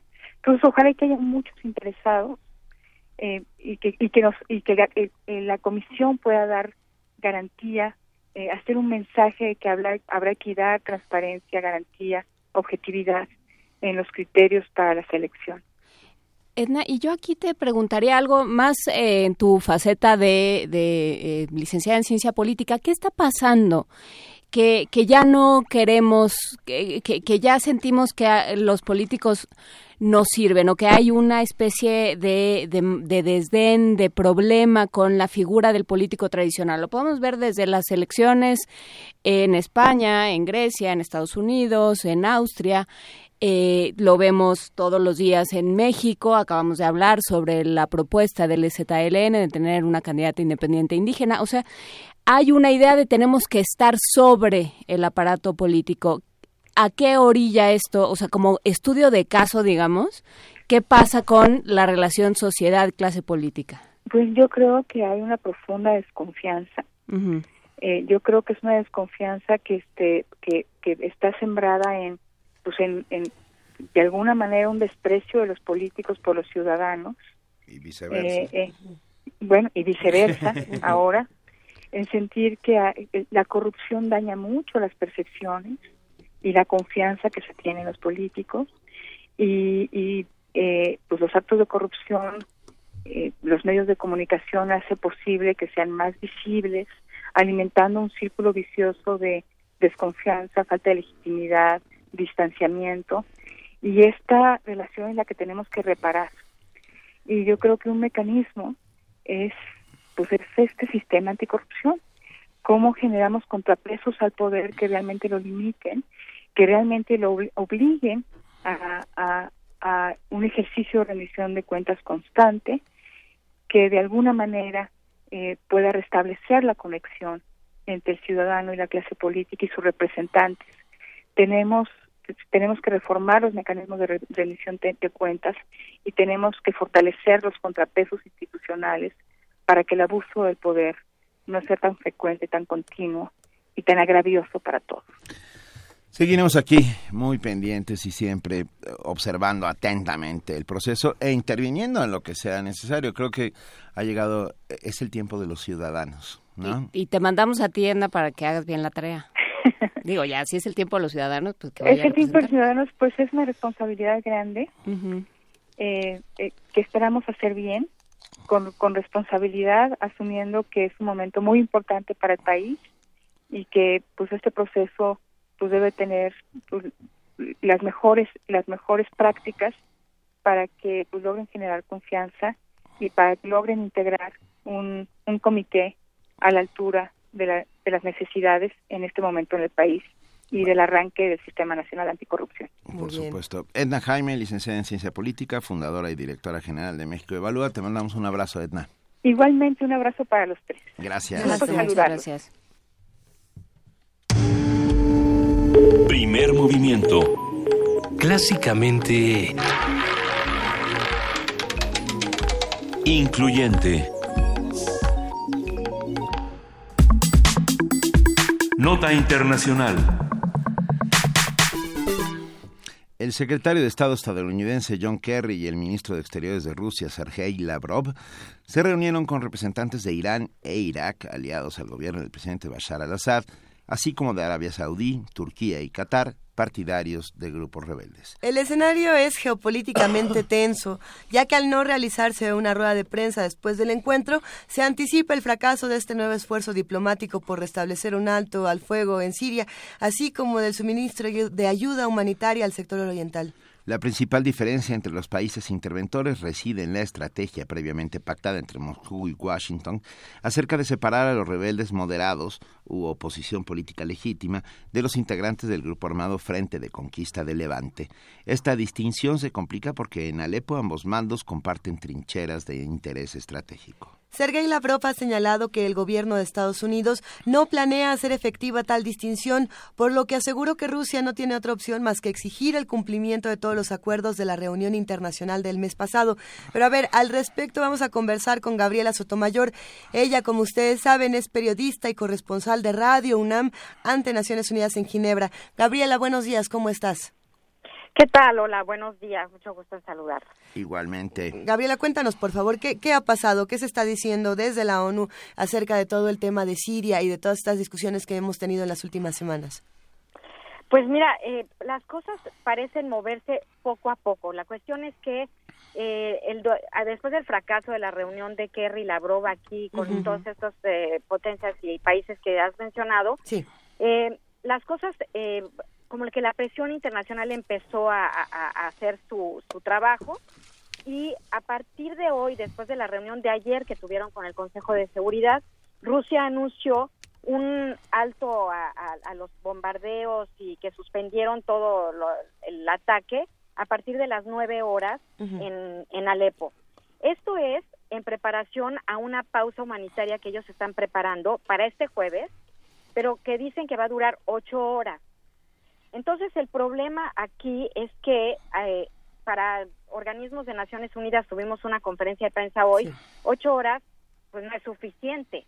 No es suficiente para sacar a cientos de heridos que hay en Alepo, que están en una situación gravísima, además que han bombardeado hospitales, y tampoco es suficiente ocho horas para llevar ayuda humanitaria a, a la gente, que se estiman unos 270 mil personas que están atrapadas ahí, entre ellos unos 100 mil niños.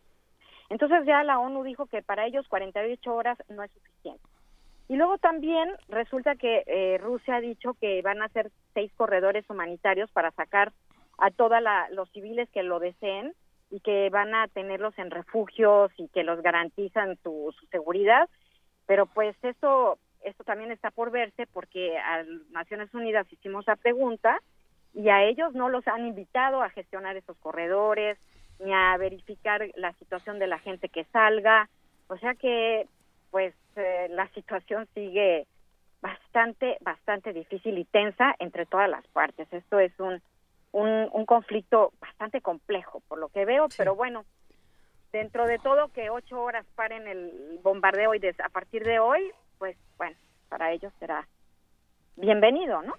Sí, el asunto ahí es que independientemente de lo los esfuerzos de la ONU son una cantidad de intereses políticos involucrados enorme. Por un lado, por supuesto, están eh, Kerry y Lavrov representando a sus gobiernos y jugando, haciendo una especie de laboratorio para esto que se ha llamado en algunos medios la nueva Guerra Fría, ¿no? Y por otro lado está Bashar el-Assad este, amarrado a, la silla y sin quererse mover para ningún lado. Y no se ve fácil que ni la ONU ni nadie eh, mucho menos la ONU en un momento de transición, vaya a destrabar este, este conflicto. Gabriela, no sé cómo lo veas. Sí, yo, yo lo veo muy complicado, porque lo que según pude ver el sábado, que estuve allá en Lausana y platicando con analistas y todo esto, eh, Bashar al-Assad cree que todavía puede tomar Alepo. Él cree que todavía puede tomar Alepo, que todavía puede ganar esta guerra. entonces es difícil que, que, que se vaya a mover algo ahorita como, como dices, la ONU está en transición, Estados Unidos está a punto de ir a elecciones. Em, el, el, escenario es bastante difícil, desafortunadamente, para la gente que está en Alepo. Pero yo sí, sí también coincido en que ahorita es muy difícil que se, que se vaya a destrabar algo. Y también estas relaciones entre Estados Unidos y Rusia, esta sombra de la Guerra Fría en la que está, la relación otra vez, pues no parece, no parece avanzar. Pues, este, Estados Unidos sigue acusando a Rusia de crímenes de guerra. Eh, bueno, aquí acusan a, Rusia y a, Bashar al-Assad de crímenes de guerra desde hace mucho y a todas las partes, porque la, la, guerra ha sido muy, muy cruenta. Pero bueno, pues hasta ahora esa, esa es la situación y pues habrá que ver. Y luego también ahora la, la atención se mueve hacia Mosul, Exactamente. En, en Irak. Hacia allá queríamos llegar precisamente. Cuéntanos, Gabriela, ¿qué pasa con el Mosul, Irak? Bueno, pues eh, la cuestión es que igual también hoy tuvimos este eh, un, encuentro con la prensa con con organismos humanitarios de Naciones Unidas y entonces este dicen que la, la, la batalla para liberar Mosul podría provocar una catástrofe y la más larga y compleja situación humanitaria para el 2017. O sea que calculan que tienen que sacar, bueno, cientos de miles va a haber de, desplazados, por lo menos 100 mil, dice el ACNUR, el de los refugiados.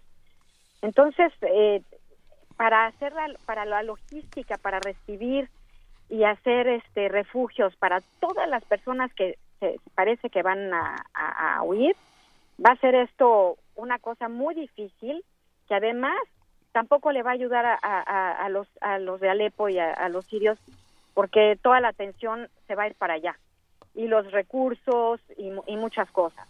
Y luego también, además de todo, el Comité de la Cruz Roja teme que el Estado, así en un escenario bastante desagradable, que use armas químicas, perdón, que use armas químicas el Estado Islámico contra la población de Mosul. Entonces están enviando equipo, máscaras, todo lo necesario a, los centros médicos para la atención de las víctimas en caso de que se presente uno de estos ataques. Entonces el, el escenario sí está también allá bastante complicado. ¿Y por qué toman esta, por qué toman esta decisión? O sea, ¿de dónde sale esta idea? Digo, por supuesto, Mosul lleva, lleva mucho tiempo siendo el bastión de ISIS, pero ¿por qué en este momento y por qué de esa manera, Gabriela? Pues yo, yo no, no, no, no, tendría la respuesta para, para eso. Yo creo que depende, depende de la estrategia militar de, Irak y de Estados Unidos que piensan que ahora es el momento y que hay una ventana de oportunidad para hacerlo y yo creo que por eso se van con toda la ofensiva. Han estado estudiando, llevan meses estudiando cuándo incursionar y yo creo que por alguna razón que no no no podría yo ahorita explicar, pensaron que este es el momento de, de, irse para adelante y se van a ir con todo. Pues sí, para, para horror de, de la población civil, como siempre. Pues sí, porque los usan como, también los usan como escudos, eh, los, los ponen enfrente, los dejan irse y entonces saben que el ejército de Irak no va a disparar contra su gente y entonces se esconden atrás de ellos. O sea, es que es, es muy difícil luchar con alguien que no, un enemigo que no, que no ves. Y, sin embargo, la ONU tiene una responsabilidad y una estrategia fundamental para replantear todas estas cosas, o debería de tenerla. Eh, y pensando en eso, eh, ¿qué discusiones en los próximos días, en las próximas semanas, crees que sean eh, las que tengamos que estar atendiendo y las que tengamos que revisar, Gabriela Sotomayor? Pues mira, yo, yo estaría nada más pendiente, sobre todo aquí, lo que nos actualizan todo el tiempo es la situación humanitaria y la situación de la gente, los alimentos, los civiles, cómo está. E, eso creo que habría que irlo siguiendo desde aquí. Y después vamos a ver qué pasa en Nueva York y el Consejo de Seguridad qué va a hacer, porque me parece que va a haber varias reuniones a partir de ahora. Porque claro, ahora Rusia está diciendo que, que ojalá que no haya eh, víctimas civiles con todo esto de Mosul y al mismo tiempo Estados Unidos dice que espera que no haya más víctimas civiles con lo de Alepo. Entonces, Habrá, eh, habrá en los dos casos víctimas civiles, sin lugar a dudas. Sin lugar a dudas, eh. ah, Gabriela, mil gracias por tu reporte. Gabriela Sotomayor, periodista y corresponsal de Radio UNAM ante Naciones Unidas en Ginebra. Muy pronto estaremos de nuevo en contacto contigo para ir siguiendo paso a paso estos, estos dos, por lo menos estos dos casos que están con la atención del mundo puestos sobre ellos. Pues muchas gracias y bueno, un gusto platicar con ustedes. No, te mandamos un abrazo. Gracias. Hasta luego, Gabriela. Hasta luego. Son las 8 de la mañana con 47 minutos y en este momento vamos a, vamos a seguir eh, charlando con ustedes, vamos a escuchar música. Eh, lo, que, lo siguiente, eh, a ver, vamos a sorprenderlos. A ver, vamos a escucharlo y díganos qué les parece. Y regresamos a contarles qué fue. Estamos casi una, dos, tres.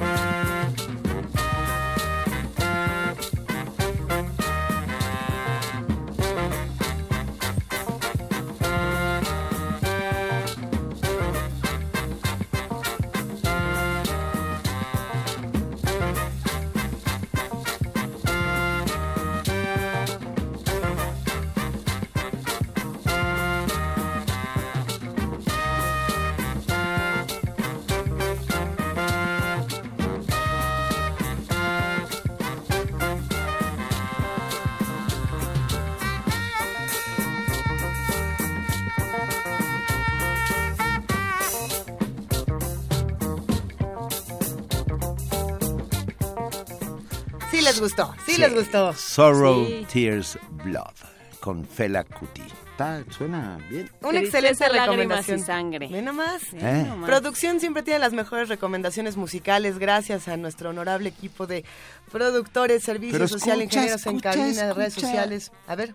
Anne Clasti la reconoció y dice nadie como Fela Kuti para criticar los horrores del mundo. Gracias por sonor- sonorizar mi mañana. Y puso el nombre de la rola, Sorrow, Tears and Blood. ¿Y qué le vamos a dar por poner? Algo deberíamos de darle porque la verdad Un es que... juego de maletas. Oye, pero es que... Un tostador. No, a ver, ya, ya, de- en, en buena onda yo creo que no es No fácil tenemos así tostadores, se los llevaron todos. Se llevaron todos nunca los regresaron. tostadores. A mí me da muchísimo gusto contarles que tuve el placer de conocer a nuestra querida Radio Escucha y en un momento más les voy a contar cómo se llama, porque no lo tenía aquí apuntadísimo. La que nos resolvió el problema de matemáticas eh, la semana antepasada, si bien lo recuerdan, y que se llevó, se llevó un premio especial, eh, edición Luisa Iglesias Arvide da premios especiales. Eh, entonces, ¿Las sí, maletas? Doy maletas, no, una película y un libro. Oigan, entonces vamos a lanzar después otro Vamos problema. a ver. La MEM también padre. lo dijo. Aplausos de pie para él o la que haya escogido Ah. Fela Kuti. Suban el sueldo o algo. La mem, Maletas, mándale un beso a Frida Saldívar, nuestra productora. Y ¿Sí en, ca- y en cambio, Frida? It Tecuani, que tiene un gusto musical, por decirlo No, más no, suave, bueno. disparejo. Es bueno, es no, bueno. bueno, también. dice, parece música de una película con Peter Sellers y Mauricio Garcés en Mallorca. Eso a mí no se me haría nada malo. O sea, mi no- Peter Sellers y, Y, Ma- y y Mauricio Garcés me caen muy bien. Y Mallorca, no está mal. Y dirigida No por Sergio quejar. Leone, porque es lo único que nos faltaba. Uno no se podría quejar de algo así. Oigan, hablando de maletas, puedo hacer rápidamente un anuncio importantísimo. A ver, mochilas, Mo- por favor. Mochilas para inmigrante. Ah, en la Feria del Libro del Zócalo, los compañeros y amigos de la Brigada para Leer en Libertad están esperando que todos donemos mochilas para llevarlas al albergue del Padre Solalinde, que él repartirá directamente con los migrantes que cruzan el territorio nacional intentando llegar hacia los Estados Unidos. Ustedes saben, no es necesario que tiremos aquí un rollo sobre ello porque conocemos perfectamente el tema y sabemos de las necesidades absolutas, de la precariedad en la que se cruza este territorio, que es el infierno, literalmente. Pues bueno, ¿Qué se tiene que hacer? ah, compras una mochila o la- una mochila que tengas y la llenas con artículos de limpieza personal, champú, crema, jabón, tamaño hotelero, lo llaman, rastrillo, cepillo, pasta dental, alimentos abre fácil, galletas, latas de atún, verduras, chocolates, etcétera, ah, calcetines nuevos de preferencia, la ropa nueva, por favor, calcetines, calzones, boxer, gorra o cachucha, un libro, pilas y linternas, o sea, todo Lo esto que a usted le gustaría tener Eso. en un momento en un de momento- precariedad. En ese momento en que estás cruzando. Piensa en así y, y lo llenas y llevas la mochila ahí al foro Bertolt Brecht. Todavía de aquí al domingo habrá chance de hacerlo. Ay, tengo una pregunta. ¿Medicamentos? No. No. No medicamentos, No, ¿verdad? no. Por la caducidad y por y, todos y estos por asuntos. muchos motivos que no vienen al caso. Ok. pero- Sí, sí, sí, pero solo porque muchas personas tenían esta duda de mandar medicamentos No. en las mochilas. Alimento, ropa e instrumentos de cobijo. Perfecto. Y un libro. Y un Creo- libro. Y está importante Eso meter un entra libro. dentro de los instrumentos de cobijo y los Así alimentos. es, es- el, el libro es un instrumento de cobijo. La llevan ahí a la Brigada para Leer en Libertad, al, al foro Bertolt Brecht, de aquí al domingo todavía se puede. De verdad, eh, vale la pena, todas las mochilas se irán al albergue del Padre Solalinde y él la repartirá y sabemos que están, sin duda, en buenas manos. Vamos a seguir dando la información por redes para que estén al tanto. Por lo pronto no tenemos maletas ni tostador, pero tenemos boletos para el autocinema. Ahí está, muy Ay, bien. me estoy preparando psicológicamente. ¿Qué películas hay este fin de semana? Para Ike Tecuani, que es tan fan de los Beatles, Across the Universe, hoy a las 9 de la noche. Tres boletos para Vaselina el miércoles a las 9 de la noche. Autocinema Insurgentes, tres boletos para Across the Universe hoy martes, tres boletos para Vaselina para mañana miércoles. Ok. Ujú.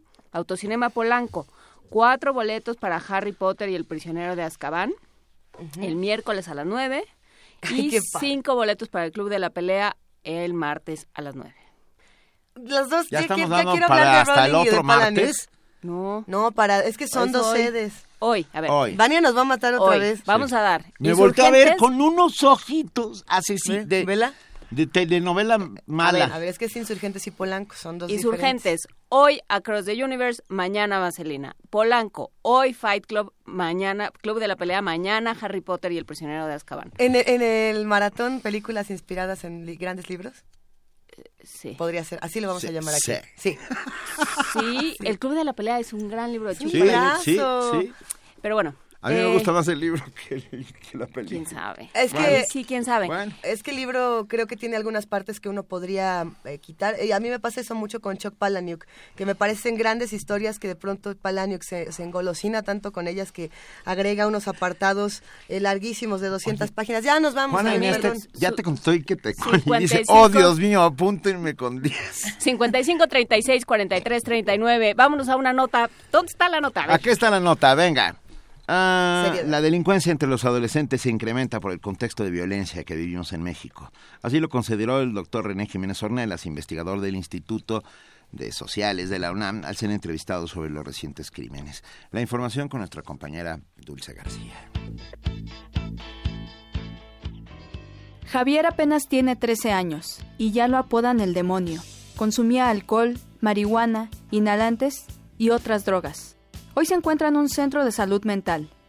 Ella tenía solo 11 años, estudiaba el quinto grado de primaria. Constantemente se enfrentaba a las críticas y burlas de sus compañeros a causa de una nariz prominente. Un día, la dejaron de molestar. Todos sabían que era novia del demonio, quien la defendía de las mofas. Los demás jóvenes nunca se imaginaron que sería el mismo Javier quien acabaría con la vida de Diana.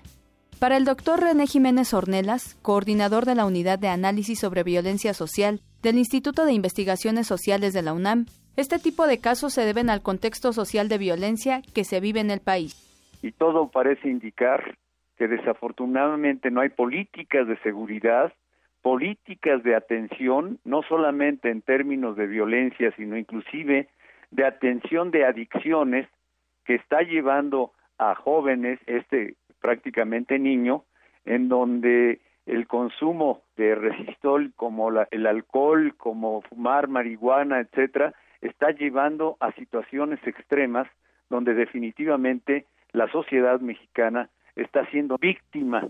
El experto aseguró que se debe comenzar con una estrategia de prevención. El detectar en su momento a estas personas puede evitar no solamente violencia, asesinatos, sino inclusive ondas, consecuencia hacia el contexto social, hacia los familiares, hacia los mismos amigos que definitivamente dan ese marco de violencia y ese marco de miedo. Y esto hay que decirlo, también esto es un paso a ese binomio que hemos platicado en donde el, la corrupción, la impunidad, el miedo son igual a violencia. Pero el caso es que Javier no pisará la cárcel por su corta edad. En el Centro de Salud Mental, en donde se encuentra recluido, ha rendido declaraciones en las que sobresalen las contradicciones. Quiere hacer una fiesta para celebrar que no irá a la cárcel, pero también quiere ir a una iglesia y ponerse a trabajar. Jiménez Ornelas considera que la legislación debe cambiar, pero no para castigar a los jóvenes, sino para en realidad reinsertarlos a la sociedad. Que permitan que estos jóvenes sea readaptada alguien que quiere subir entre comillas, de delito, si antes robaba eh, partes automotrices, ahora quiere empezar a robar bancos. ¿Cómo lo logran? Cometiendo actos con violencia mayor para que cuando los metan a, los centros de readaptación, mal llamados centros de readaptación social, ellos tengan presencia y los puedan vincular inclusive con el crimen organizado. Para Radio UNAM, Dulce García.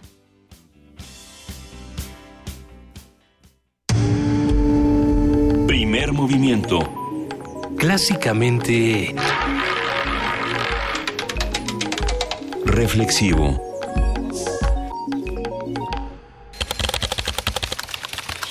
informativo.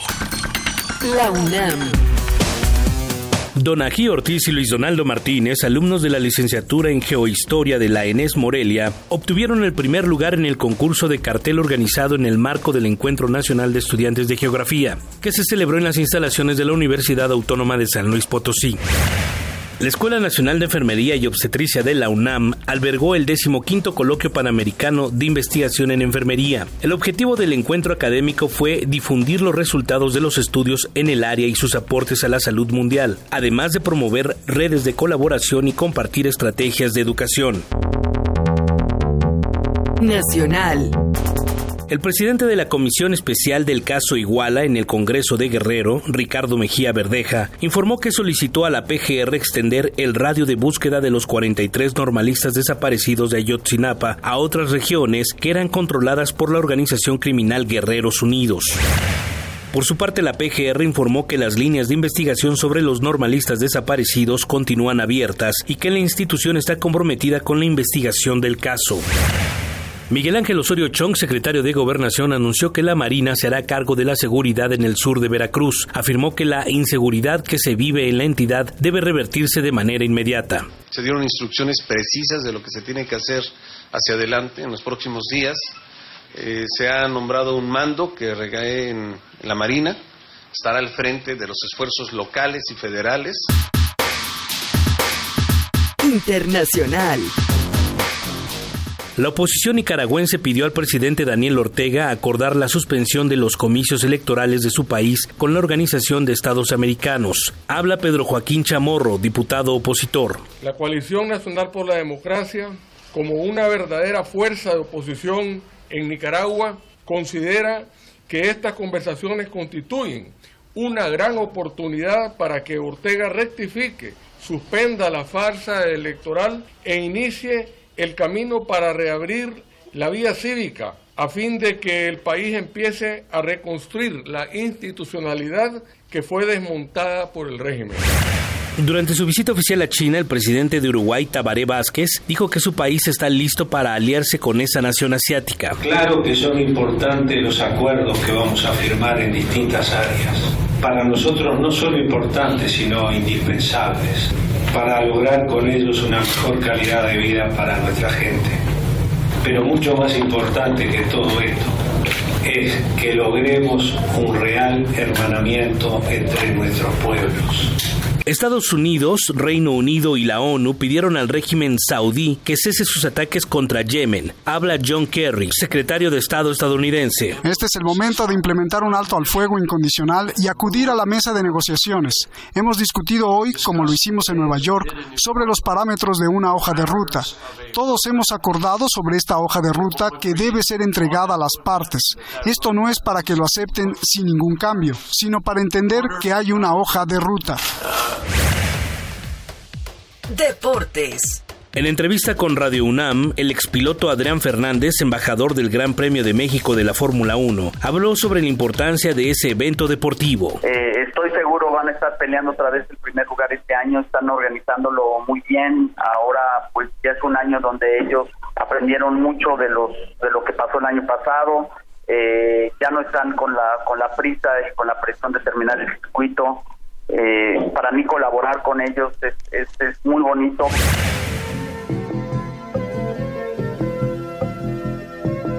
Un día como hoy.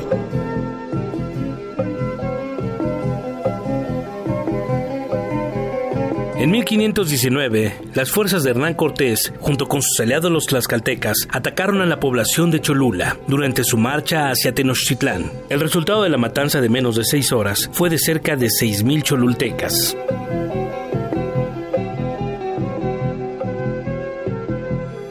Hasta aquí la información, lo esperamos en el corte del mediodía. Buenos días.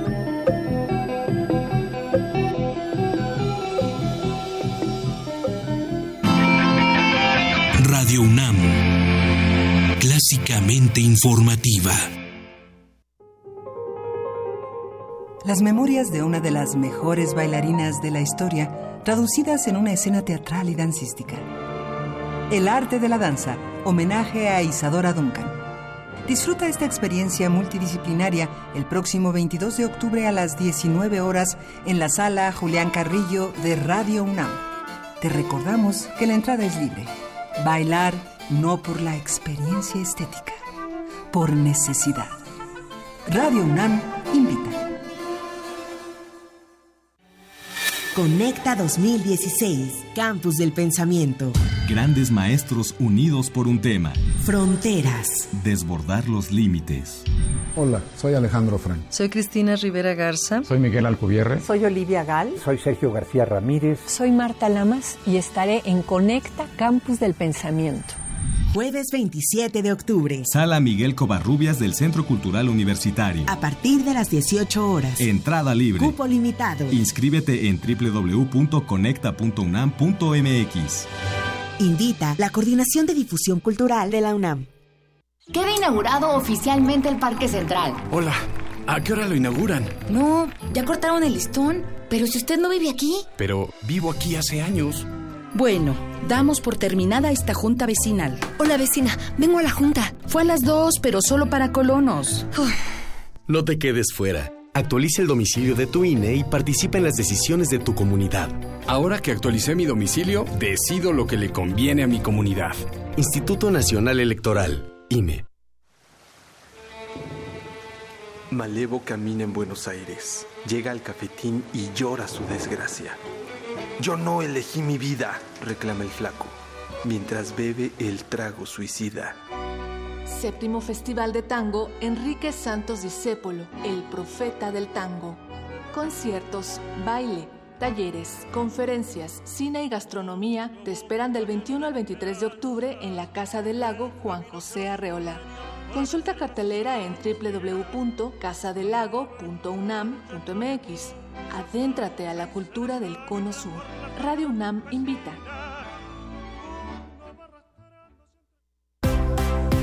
¿Qué tiene que ver la ciencia con la música?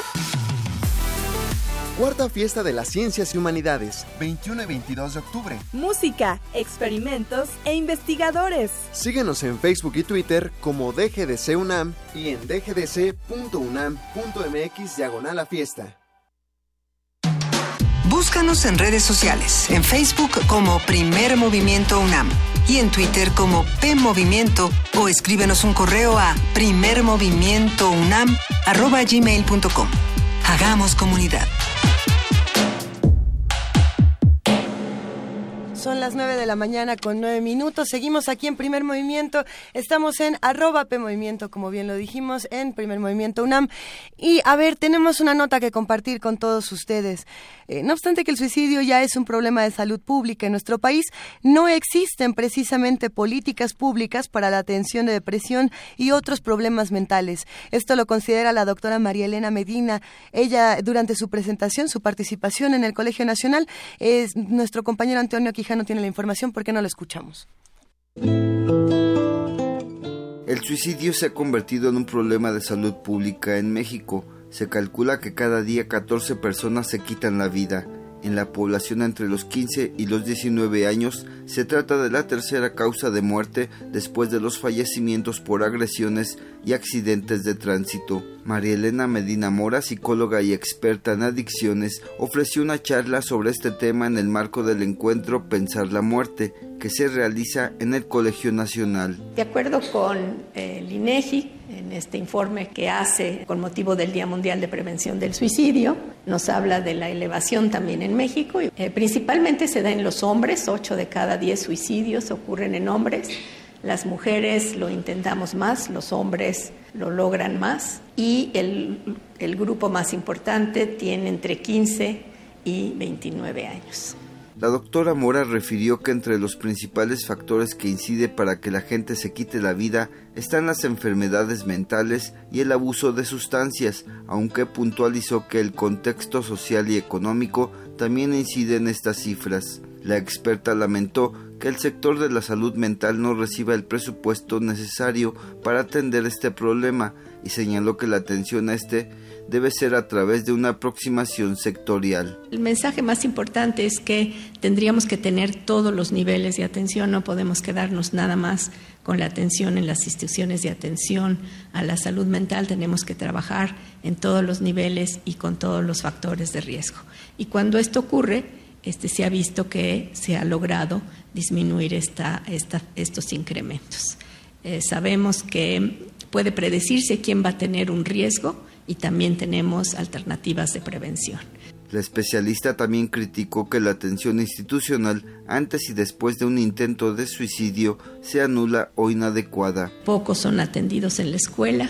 Este, tenemos que trabajar en las escuelas y en las universidades con la detección y con tener los mecanismos para ayuda inmediata. ¿Cuánto nos cuesta hacer esto? Los estudios, el que acaba de publicar el Banco Mundial en este mismo año, nos dice que más o menos en países de nivel medio y medio alto de desarrollo cuesta entre 6 y 8 dólares americanos por habitante. Entonces sí se requiere más financiamiento, pero tampoco cuesta más que muchas de las enfermedades crónicas. Y desde luego en esta proporción, quienes salen más beneficiados, pues es la población con menos recursos. Entonces, sí necesitamos una estrategia nacional, necesitamos verlo como un problema de salud pública para poder tener la conjunción de todas las personas que pueden ayudarnos en esto. Para Radio UNAM, Antonio Quijano.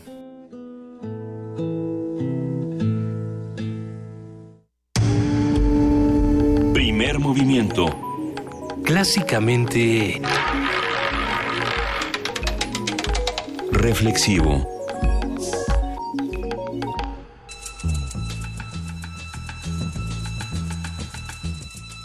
Es hora de poesía necesaria.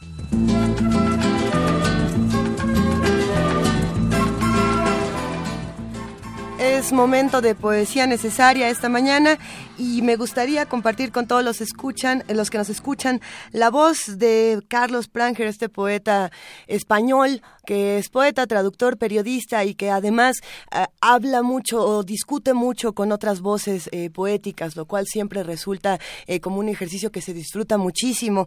elegí estos poemas de Carlos Pranger precisamente porque no sé si recuerdan que la semana pasada se llevó a cabo este encuentro de estados alterados desde Universo de Letras donde se habló de distintos autores como, como los Beats, como Alistair Crowley.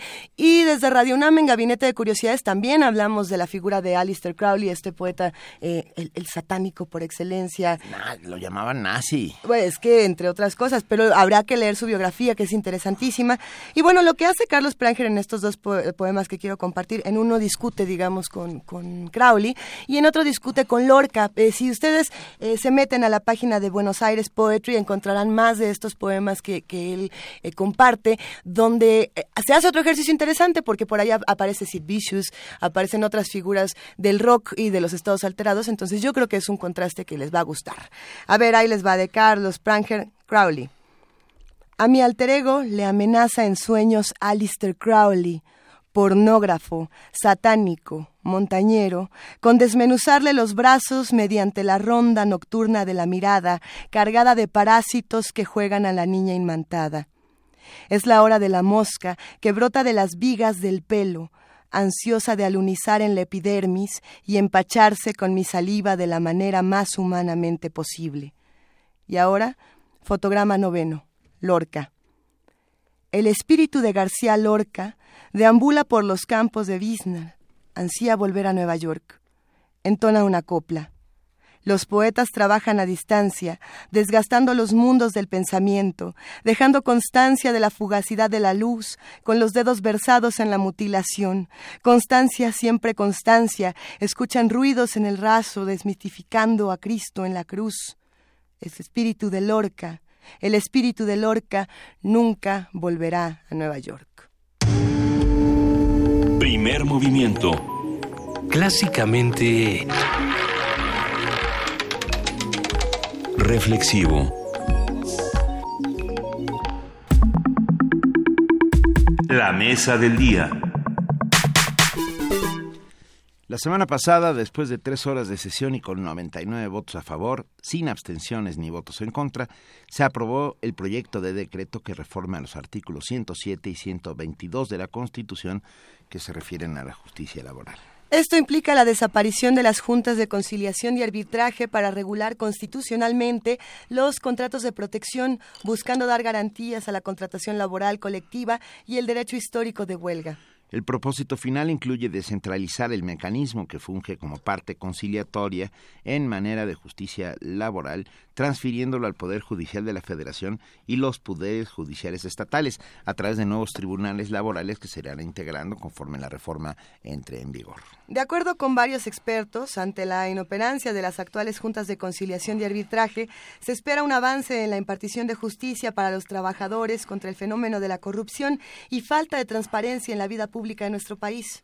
La reforma debe empezar por reconocer y ponderar la libertad de decisión del trabajador y el sentido democrático para definir, cualquiera de sus dirigencias, sobre todo en la resolución de conflictos sindicales y al solicitar un contrato colectivo de trabajo. Esta mañana nos acompaña Sergio Payares Hilara, magistrado del primer tribunal colegiado en materia de trabajo de Guanajuato. Muy buenos Hola. Muy buenos días. Muy ¿Qué Tal, Buen día. Muy buenos días, magistrado. Gracias por estar con nosotros. Al contrario, es un gusto y un placer y un honor. Va, a ver, vamos, vamos a intentar empezar para el, por el principio. ¿Para qué sirven las juntas de conciliación y arbitraje y por qué se pretende su desaparición? Sí, bueno, esto nos remonta a 1917, cuando se crea el artículo 123, en donde en su fracción 20 se determina que la justicia laboral va a ser impartida por este tipo de tribunales, juntas de conciliación y arbitraje, formadas por igual número de representantes de los obreros, de los patronos y uno del gobierno. Esta, esta forma que se adoptó para impartir justicia laboral, pues se ha mantenido intocada a partir de 1917, ya estamos por cumplir los 100 años de este artículo 123 y su fracción 20, y hasta ahora pues viene la esta necesaria reforma para cambiar la justicia laboral. ¿Por qué es importante el cambio? Bueno, porque en un Estado democrático de derecho, que es, eh, que es importante tener eh, presente el principio de división de poderes, pues es lógico que la justicia laboral debe radicar en los poderes judiciales, sino en el poder ejecutivo, y a este poder ejecutivo pertenecen estas juntas actualmente todavía, mientras se termina el proceso de reforma, y bueno, pues el problema consiste en que perteneciendo al ámbito del, de la administración pública o federal o local, pues siempre habrá la influencia de los presidentes de la República, gobernadores, funcionarios, para manejar la justicia laboral. Esa es la gran trascendencia de esta reforma. Ah, magistrado Payares, a ver, eh, la justicia en este país es lenta, tiene, fama de ella y lo vemos todos los días, por un montón de cosas, por un montón de trámites, por, por la forma en que se ha establecido, pero la justicia laboral es particularmente lenta. Hay juicios que pueden durar años y las conciliaciones justamente han durado años. Eh, ¿Con esta reforma se pretende que la justicia laboral sea más expedita? Sí, efectivamente, esa es una de las formas que se van a tener. En principio lo que esto va a dar o va a tener como consecuencia es la autonomía de la justicia laboral, que es muy importante. Ahora, hacerla expedita pues también requeriría de otras medidas complementarias que este tipo de medidas para la actualidad también de la modernidad de la justicia pues implican el juicio oral. Eso no se está adoptando en esta reforma, pero eso sería pues ideal para tener una justicia más pronta ya de por sí la idea de trasladar la justicia a los poderes judiciales es buena por esa autonomía, pero habrá que establecer mecanismos que hagan más eficiente este tipo de justicia.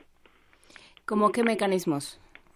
Pues el mecanismo, para empezar, debería de ser también, tener el juicio oral. Ya tenemos la experiencia inmediata del juicio oral en materia penal, que se llevó de 2008 a 2016 para ser implementada y bueno, pues son mecanismos que permiten que el juez esté presente en las audiencias con los problemas, conociéndolos de manera directa y permite tener procedimientos abreviados para poder resolver los conflictos en medio año, vamos a suponer. Esto pasa en muchos países, Sudamérica, en España, en Italia, en muchos países. Este tipo de justicia con juicios orales, pues tiene un promedio de duración de seis meses. Cuando tienen apelación, llegan al año, posiblemente un poco más pero son juicios realmente muy pues, rápidos para poderse resolver estos conflictos. Así que me parece que sería una medida importante también lo del juicio oral, pero eso no viene en esta reforma. En algún momento en la discusión se planteó, o algunos plantearon la, la posibilidad de la desaparición del, del artículo que del fácil creo que es el octavo, ¿no? El que el, el inciso octavo, el que habla sobre el derecho de huelga, eh, magistrado. Bueno, más que desaparición era simplemente poner algún mecanismo de control. Con esta reforma me parece que es también importante la reforma a la fracción 18 en el sentido de que bueno se da la participación para que los trabajadores tomen determinaciones importantes en la vida de las relaciones colectivas de trabajo la firma de un contrato colectivo la formación de un sindicato y va, va, a haber una consulta a los trabajadores, esto es algo muy positivo también. No, no propiamente que se pretendiera desaparecer este derecho, no, sino limitarlo de alguna manera. Pero afortunadamente no pasó ninguna este, iniciativa en ese sentido. Qué bueno, bueno, o sea, sí, parece, a mí no, que, es bueno, no sé qué, qué opinan. Hay otro tema también que es eh, que escuchaba a a alguien comentar el tema y decir que el, el gran problema con las juntas de conciliación, además de que, de que dependen del, del poder ejecutivo y no del poder legislativo es que se prestan para se prestaban para un montón de de de problemas de corrupción. ¿Cómo queda ahora?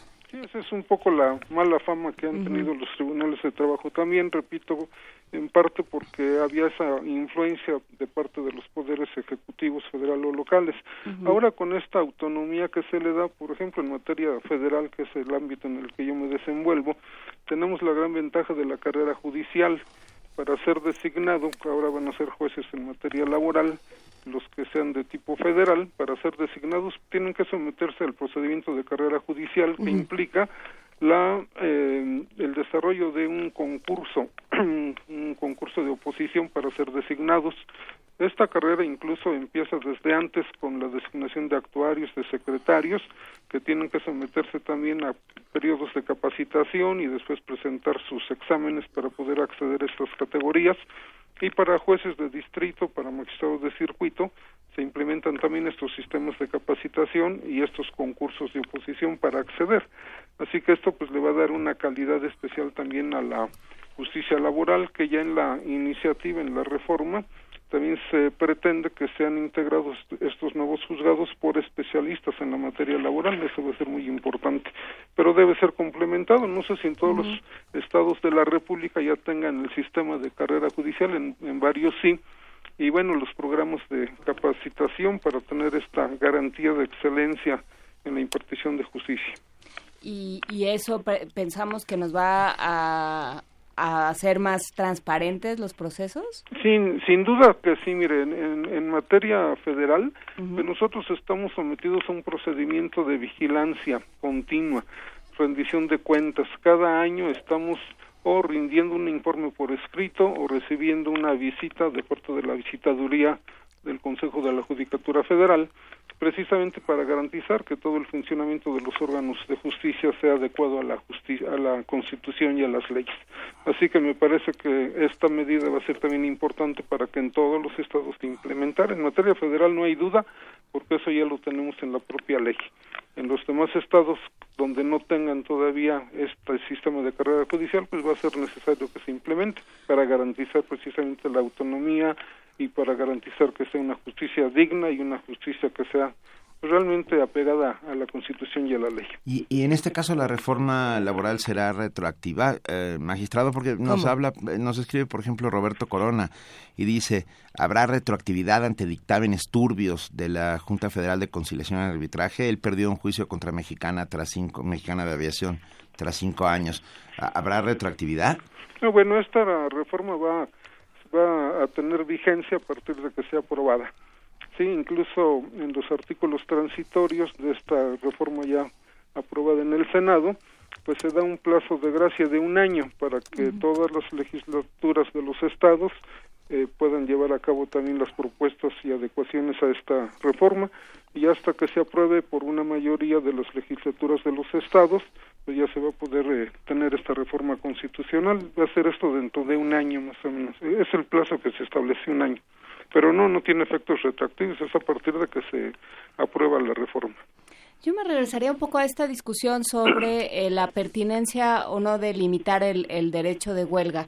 ¿De dónde salen este tipo? Porque yo creo que tiene que ver con la concepción que tenemos del derecho laboral y la concepción que tenemos de la figura de los sindicatos y de los derechos de los trabajadores, no solo en México, sino como lo hemos platicado aquí, eh, magistrado, con, con usted mismo eh, en el mundo entero. Entonces, eh, ¿qué pasa que, que se están poniendo en duda estas conquistas que hace mucho tiempo que no se ponían en duda? Bueno, aquí siempre ha habido ese, tipo de intereses de parte de los organismos patronales, de parte de algunas eh, personalidades de la política mexicana que sí han pretendido implementar medidas para tener un control más rígido sobre la huelga. Afortunadamente sí hubo ese intento, hubo una propuesta de parte de algún senador del PAN, pero digo, afortunadamente no pasó.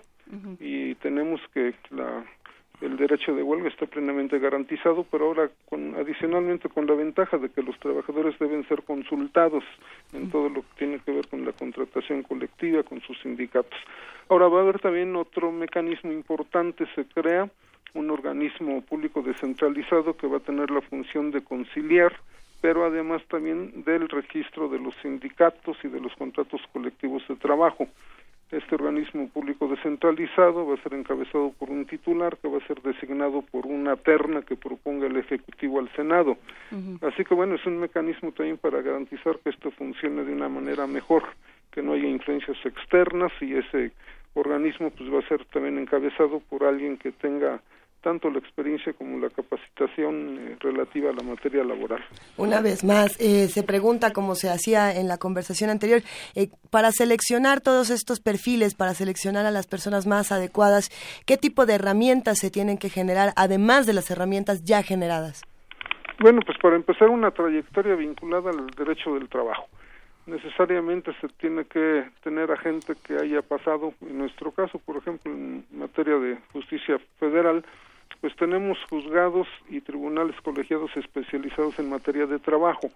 De ahí van a surgir, eh, yo tengo esa impresión, pues la mayoría de los titulares de los eh, juzgados que se van a implementar a nivel federal. En materia local, pues debería de ser exactamente lo mismo, buscar a los que tengan esa especialidad, también establecer capacitación y todo para en el proceso de selección escoger a los que tengan la, el mejor perfil. Ahora, en materia de este organismo que les decía, de tipo descentralizado para la función de conciliación y el registro de contratos y sindicatos, bueno, pues la personalidad que se elija debe tener este perfil, debe tener toda una trayectoria dedicada al derecho del trabajo y de esa manera pues garantizar que tengamos ese un organismo que sea confiable. A nivel local también se van a designar los organismos descentralizados para la función conciliatoria nada más. Pero todo esto, repito, pues son eh, formas de garantizar que haya una justicia más efectiva. Además, esta etapa de conciliación va a ser previa al juicio y va a ser obligatoria para las partes. Si no acuden a esa etapa de conciliación, no van a poder acudir a un juicio laboral. Eh, nos escribe Ángel Custodio, que hace comunidad aquí con nosotros, y pregunta, ¿y la huelga de puertas abiertas de las universidades? Y pone como ejemplo la Universidad de Nicolaita, la Pedagógica Nacional, el IEMS, ¿Qué, puede decir algo al respecto?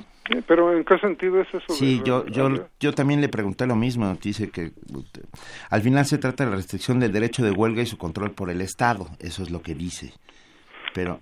Pues a ver, la, la huelga está regulada en esta fracción 18 que se acaba de aprobar pues establece cuándo van a ser lícitas las, eh, las huelgas, como ya lo venía diciendo anteriormente la Constitución, cuando tengan por objeto conseguir el equilibrio entre los diversos factores de la producción. Se trata de armonizar los derechos de capital y trabajo a través de este mecanismo, superando los mínimos que establece la Constitución en cuanto a derechos de los trabajadores. Ahora, esto pues sí tiene una regulación en la ley, es decir, no se puede llevar a cabo una huelga de manera ah, libre, sin ningún eh, sometimiento a procedimientos. No sé si eso se refiere a de puertas abiertas, que pudiera haber huelgas que sin someterse a mecanismos legales puedan estallar y ser reconocidas. Eso no existe en nuestro país, siempre ha habido una regulación a través de la ley, así que el sindicato que quiera emplazar a huelga, pues tiene que iniciar con el procedimiento correspondiente. De acuerdo. Aquí nos hacen otra pregunta interesante y es, eh, ¿quiénes son entonces los que están descalificando la desaparición de las juntas y qué se les puede decir y, y cómo, y cómo se puede abordar eh, para llegar a un acuerdo con todos los que están en contra de esta desaparición de las juntas? Bueno, en parte o en principio son aquellos que se han beneficiado del sistema corporativo.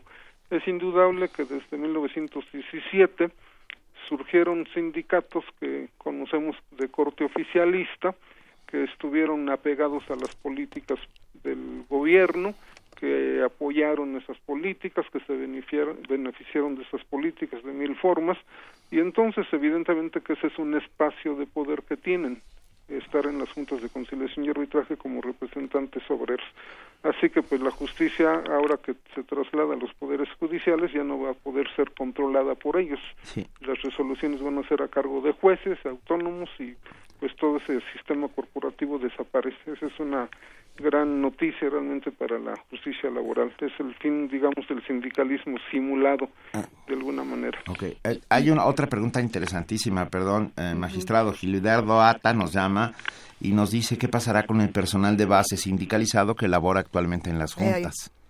Pues bueno, ese problema lo tendrán que resolver a nivel administrativo. Eh, en el caso de la reforma, lo que se plantea es que los que ocupen estos cargos de jueces tienen que contar con capacidad y experiencia en la materia laboral. En principio, ese personal de las juntas de conciliación y arbitraje, pues tiene esa experiencia.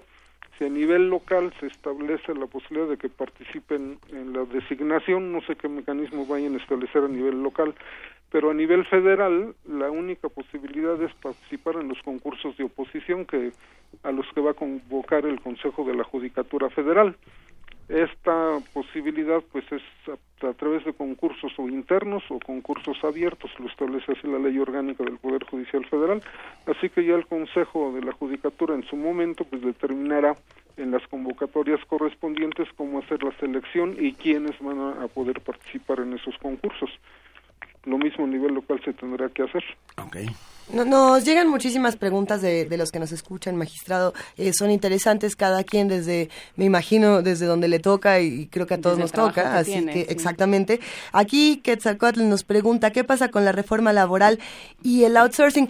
Y, los freelancers y los muchos otros que están entrando en otras categorías diferentes. Eh, perdón, magistrado, quisiera pedirle si podría bajarle un poco a su radio porque al parecer se está metiendo un poco de regreso. De no ser así, eh, continuamos con esa pregunta. ¿Qué pasa con la reforma laboral y el outsourcing? ¿Y el qué? Outsourcing. Uh, pero es que hay una interferencia, no sí, se está escuchando. El outsourcing, eh, estos ah, bueno, intermediarios. sí, es que esto pues ya se resolvió en 2012 ya está ahí la reforma, esa no se está eh, tratando porque estamos en una reforma constitucional, no estamos en una reforma legal, después vendrá la, la reforma legal para implementar esta reforma constitucional, pero esta reforma simplemente abarca lo que es el ámbito tanto de la justicia como de los sindicatos, como la conciliación para el procedimiento laboral no toca otros temas, así que de momento pues eso no, no tiene que ver con esta reforma. Ahora vendrá una reforma legal, pero vinculada también a estos temas que se acaban de, resolver en el Senado. Es otro del outsourcing, pues son temas que ya se resolvieron en aquella otra reforma. Es muy polémico, por supuesto, es eh, decir que se vino a autorizar la subcontratación y pues en la práctica hay muchos problemas en ese sentido porque hay mucha simulación, mucha evasión de responsabilidades laborales por parte de las empresas que no pagan, por ejemplo, utilidades y no pagan impuestos muchas veces por estos mecanismos de subcontratación que son a veces una simulación nada más y que en el conflicto laboral pues le dan el problema al trabajador de no saber para quién trabaja realmente y a veces es difícil que puedan obtener una resolución que sea ejecutable porque la quien les contrató pues no tiene bienes con qué responder a esa responsabilidad. Sí. Así que son problemas que sí se han generado, pero repito, eso ya está en la reforma legal de 2012 y eso en esto no se está incluyendo. Lo que ocurre es que eh, sin duda son muchos los, los radioescuchas que nos han hecho un listado de distintos problemas, como usted menciona, que, que se ven en la práctica. Eh, de aquí a un año eh, que podamos empezar a ver que, que las cosas sean diferentes, ¿Qué podemos esperar? Porque todo podría pasar en un año y podría ser que, que, nada pase. De aquí a un año, para ir cerrando esta conversación, ¿qué nos espera y qué atendemos? Sergio Payares y Lara. Sí, de aquí a un año lo que vamos a tener es que ya las legislaturas en los estados hayan aprobado este cambio constitucional. Eso es lo que se requiere de acuerdo con el artículo 135 de la Constitución, que sea aprobada por el Congreso de la, de la Unión la reforma constitucional y la mayoría de las legislaturas de los estados. Eso es lo que se va a esperar nada más. Ahora, ya que se apruebe esta iniciativa, lo que vamos a tener es otra reforma ahora a la ley para que en la ley se implementen estos nuevos mecanismos de justicia, de contratación colectiva, huelga, registro sindical, todo esto. A ver, no, va, una pregunta más. Héctor Velasco Arán dice, ¿qué pasará con el, con el apartado B del artículo 123 constitucional? Bueno, esa es una de las grandes carencias que tiene esta reforma también, aparte de lo que les decía de los juicios orales. También esta justicia laboral está prevista nada más para lo que conocemos como apartado A del artículo 123 que se refiere al trabajo en general, pero está fuera de esto el ámbito de la de, la, de los eh, trabajadores al servicio del Estado porque se mantiene la existencia del Tribunal Federal de Conciliación y Arbitraje, que es el órgano encargado de dilucidar los problemas laborales en el servicio público. Queda lamentablemente fuera de esto. Allá yo me acuerdo de alguna expresión muy campirana de Néstor de Buen Lozano, nuestro gran tratadista recientemente fallecido, que hacía referencia precisamente a esta actividad del Estado de reconocer por un lado los derechos de los trabajadores, pero en relación a sus propios trabajadores restringirlos, y le usaba una expresión muy campirana, hágase la voluntad de Dios en los bueyes de mi compadre. Pues ahora es exactamente lo mismo, porque queda fuera la justicia de los servidores públicos. Y bueno, seguiremos muy pendientes de todo lo que pase alrededor de esta reforma laboral que ojalá beneficie realmente al, pueblo trabajador, eh, porque ojalá. por lo pronto le agradecemos enormemente al magistrado eh, Sergio Payares y Lara estar esta mañana aquí en Primer Movimiento. Con mucho gusto, fue un honor. No, un, saludo. saludos, gracias. Hasta luego. Vamos a escuchar una, una canción. A ver. Que, que no es una metáfora acerca de la reforma laboral. ¿No? No. ¿Seguro? Casi. ¿Muy seguro? Sí. A ver, Alfonsina y el mar vamos a escuchar en este momento. Con Abishai Cohen. Y una recomendación de Alejandro Quevedo. Abishai Cohen. Abishai Cohen. Abishai.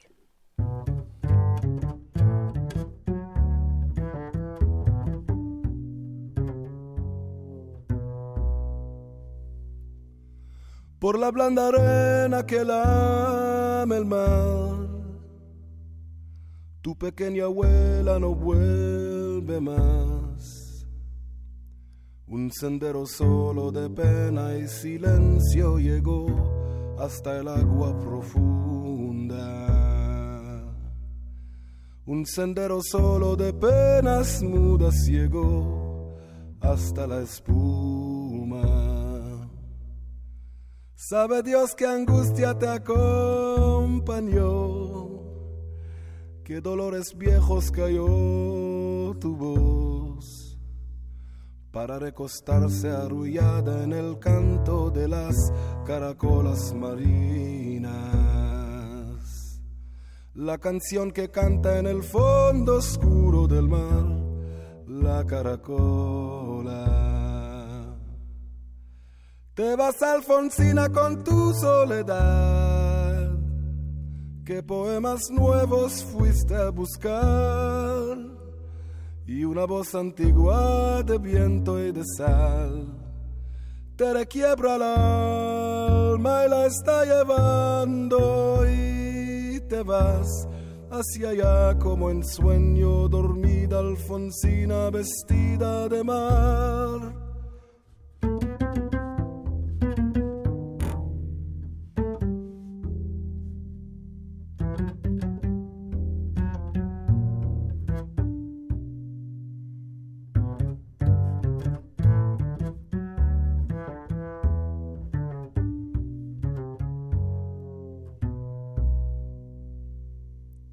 Cinco sirenitas te llevarán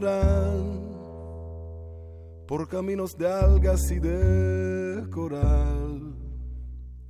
Y fosforescentes caballos marinos harán una ronda a tu lado. Y los habitantes del agua van a jugar pronto a tu lado. Bájame la lámpara un poco más. Déjame que duerma nodriza en paz. Y si ama él, no le digas que estoy, dile que Alfonsina no vuelve. Y si ama él, no le digas nunca que estoy, di que me ido. Te vas Alfonsina con tu soledad. ¿Qué poemas nuevos fuiste a buscar? Y una voz antigua de viento y de sal te requiebra el alma y la está llevando y te vas hacia allá como en sueño dormida Alfonsina vestida de mal.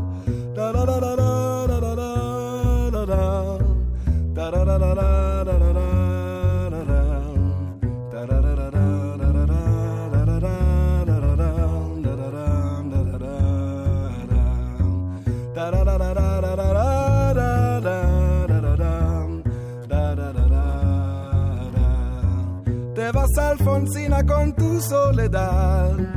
¿Qué poemas nuevos fuiste a buscar? Y una voz antigua de viento y de sal te requiebra el alma y la está llevando y te vas hacia allá como en sueño dormida Alfonsina vestida de mar y te vas hacia allá como en sueño dormida Alfonsina vestida de mar.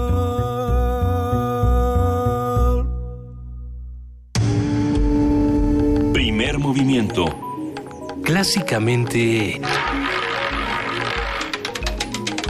Diverso. Son las 9 de la mañana con 43 minutos. Estamos aquí en primer movimiento. Nos encuentran en arroba P Movimiento, diagonal primer movimiento UNAMI en el teléfono 55 36 43 39. Eh, queremos agradecerle a todos los que nos han escrito, a todos los que nos han llamado esta mañana. Les mandamos un gran abrazo y ese mismo abrazo se lo damos también a Mireya Imas, directora del Programa Universitario de Estrategias para la Sustentabilidad. Querida Mireya, buenos días, ¿cómo estás?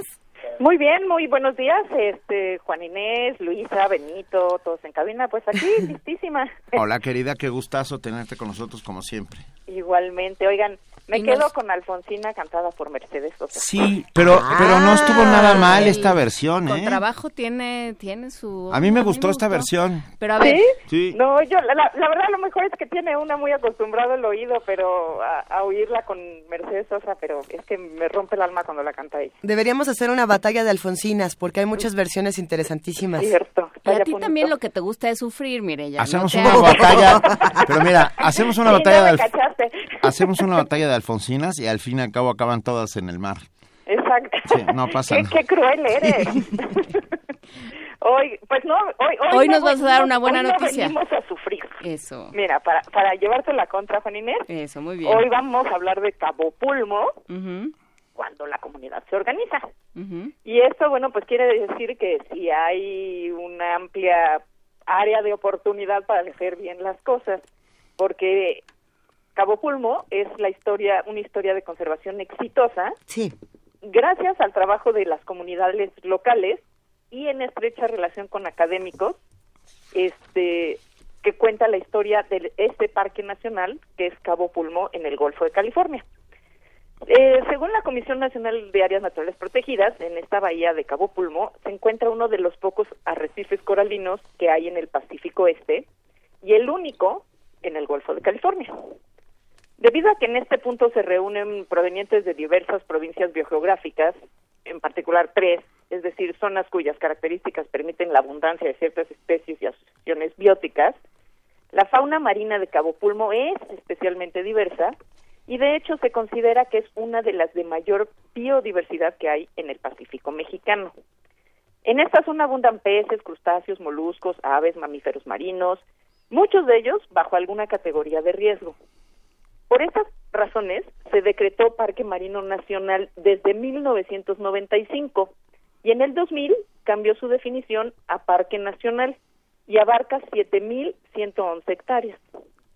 Además, también es un sitio registrado en la Convención Ramsar, la cual protege a los humedales a nivel internacional desde el 2008, eh, desde el 2008 que es Convención Ramsar, no es que exista la convención, la convención es mucho más antigua, y forma parte de los lugares del Golfo de California que están inscritos en el listado de sitios de Patrimonio Mundial Natural de la UNESCO. Difícilmente nada de lo que les podamos comentar, platicar, refleja la belleza de este sitio. por lo que les estamos compartiendo en redes algunos videos que abren una ventana a este impresionante paraíso y los pueden ver en arroba UNAM Sustentable en Twitter y Sustentabilidad UNAM en el Facebook. En eso estamos. En eso estamos. Pero quizás una de las características más sorprendentes de Cabo Pulmo es su gente. Las comunidades de pescadores que han mantenido este segmento del Mar de Cortés al que Cousteau denominara el acuario del mundo. Es una iniciativa extraordinaria, realmente. Los habitantes de Cabo Pulmo decidieron dejar de pescar para preservar el ecosistema. Hicieron causa común con la Universidad Autónoma de Baja California Sur y científicos de otras instituciones, así como ONGs y activistas ambientales para defender este patrimonio colectivo. Los pescadores se organizaron para ofrecer actividades de ecoturismo que les dan de comer a sus familias y al mismo tiempo sensibilizan a los turistas y han frenado ya en más de una ocasión y de manera exitosa las ansias de hacer megadesarrollos inmobiliarios y de macroturismo depredador. Sin embargo, nunca hay que quitar el dedo del renglón y siempre hay que estar atentos a lo que ocurre en Cabo Pulmo. Gracias a estos 21 años de protección constante y organizada, en Cabo Pulmo se ha recuperado de la sobrepesca el ecosistema y la vida marina se ha incrementado en un 400% de acuerdo con el doctor Ezequiel Escurra, que es uno de los principales estudiosos y defensores de este sitio, lo cual ha convertido a Cabo Pulmo en el área marina con la mayor concentración de peces del Golfo de California. Asimismo, han regresado especies migratorias como el tiburón ballena, las mantarrayas gigantes, ballenas jorobadas, tortugas marinas y los tiburones. De acuerdo con el video Ecoturismo Marino, elaborado por The Natural Numbers y el Instituto Scripps de Oceanografía de la Universidad de California, entre otras instituciones, en el Golfo de California el ecoturismo marino atrae a 900 mil a 900 perdón, turistas al año, los cuales generan una derrama económica de alrededor de 500 millones de dólares. Tan solo en Cabo Pulmo se reciben 29 mil de estos turistas, los cuales dejan en el lugar 3 millones de dólares al año. Claro, no siempre lo que se nos presenta como ecoturismo es realmente una actividad sustentable. Hay sitios donde no se calcula ni respeta ni se conoce la capacidad de carga de un lugar.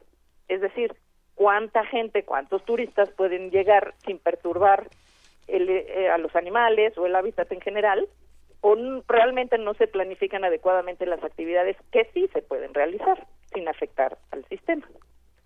Se han reportado casos donde los turistas en masa impiden el desove de las tortugas marinas, arrinconan a los manatíes o acosan al tiburón ballena. Para tomarse el selfie, ¿verdad? Que Para lo hemos tomarse visto. la fe, exacto. Así es. es. es frecuente que, que durante la arribación de ballenas, por ejemplo en California Sur, las embarcaciones, con tal de ganarse la mejor toma, el mejor ángulo para la selfie, se acerquen demasiado o acosen por horas a una pobre ballena que lo único que quiere es cuidar a su cría. Tampoco es posible hablar de turismo sustentable cuando no se involucra a las comunidades y solo se les ofrecen empleos precarios. Es por eso que hay que resaltar el ejemplo y el contraste que es el proyecto de Cabo Pulmo, el cual sí está ofreciendo empleos dignos generados por y para los propios lugareños y que mantiene un sitio tan pristino que hay y que hay que estar siempre alertas para conservarlo. Porque bueno, constantemente está la codicia de los que todo lo ven con signo de dólares y ciertamente Cabo Pulmo ha estado en la mira. Apoyar a esta comunidad es estar al pendiente de lo que ocurre en este sitio, como una manera de participar y garantizar que este caso exitoso se mantenga así y siga siendo ejemplo de buena práctica de conservación y de manejo ambiental. Así que llamamos en esta ocasión a que primer movimiento hagamos comunidad con la gente de Cabo. Hagámosla, Por por, supuesto. supuesto. claro que sí, Mireya. Oye, pero hay, hay brevísimo, un, un dilema ahí, porque hay quienes dicen, Mireya, que el turismo sustentable es el que no se hace. Pero, por otro lado, ¿cómo vamos también a acercarnos a, las comunidades y cómo vamos a apoyarlas si no hacemos estas visitas eh, de una manera respetuosa y responsable? Porque ah, eh, de, inmediato, es más, en este momento se despiertan en las redes sociales estas respuestas de, pues para eso mejor no ir y no perturbar estos, estos ecosistemas. ¿Tú qué piensas? Pues mira, lo que pasa es que depende de, qué sobreviven esas comunidades humanas, ¿no? Este, el eh, de- de- decir que el mejor turismo sustentable es no hacer turismo, pues es decir, pues nada, ¿no? O sea, realmente, pues eso no es nada. Cuando hablamos de turismo sustentable, lo que es muy interesante es cómo encontramos un equilibrio entre la conservación de los ecosistemas y la, la, los ingresos de las personas, porque tampoco no ir no, no le resulta ningún beneficio a las comunidades y si no hubiera ese apoyo del turismo sustentable, entonces tendrían que volver a los temas de la pesca y, y etcétera, ¿no? Entonces se vuelven círculos perversos. Entonces yo creo que el turismo sustentable existe, el chiste es hacerlo bien, el chiste es hacerlo de abajo para arriba, lo que pasa es que siempre queremos, creemos que hacerlo desde el escritorio es lo mejor y luego llegamos y les imponemos a las comunidades nuestra idea de sustentabilidad y del manejo de sus recursos. Y entonces yo lo que creo es que sí existe el turismo sustentable y que lo que es importante es que venga de abajo para arriba. Venga. Claro, y lo interesante es poder replicar el modelo de Cabo Pulmo. Y, lo interesante sería poder replicar el modelo de Cabo Pulmo pues en muchísimos de los lugares que tenemos en este país. Millones de gracias, Mireya y más. Oye, nos había, perdón, nos habían dicho que la jornada de reciclaje de electrónicos. ¿El, el reciclatrón? Sí, ¿es pronto? El, el 28 de este mes, aquí en el estacionamiento, va a ser otra vez en el estacionamiento de la, de la tienda UNAM, aquí en Ciudad Universitaria. Okay. Eh, pero necesitamos que las dependencias nos consulten para ver cuáles son, tienen que tener dados de baja los los, eh, los objetos o las cosas de las cuales se vayan a desprender. La gente puede traer lo suyo sin ningún problema. Este, y bueno, pues aquí vamos a estar todo todo el día recibiendo para reciclar. Nos van a mandar al reciclatrón. Lo veo venir. ¡Ah, qué bueno! Hay mucho que reciclar. Nos van a dar de baja. A ver, Mirella. Nos van a dar de baja. Gracias por todo, Mirella. Y bueno, para seguir informados de todo esto, compartimos, como ya habías dado las redes sociales, eh, de hecho ya compartimos el video que subieron desde arroba UNAM Sustentable. Este, este video lo compartimos, Ecoturismo Marino, Números Naturales. Es el episodio 6 de una serie de videos eh, que hablan precisamente de estos temas y que además se disfrutan muchísimo. En, un momento lo compartimos en las demás redes, pero en esas estamos ya compartiendo. No, pues les agradezco muchísimo y ya les mandaré yo con, con tiempo todos los datos y las indicaciones para el reciclatón. Nos vamos preparando entonces, querida Mireya Imas. Un gran abrazo. Un beso grande. Un beso. Para ti y para todos los amigos del Programa Universitario de Estrategias para la Sustentabilidad, el Pues, vamos a escuchar ahora un poco de música. Seu, con Comandi en vivo. A comadre é ponta de lança.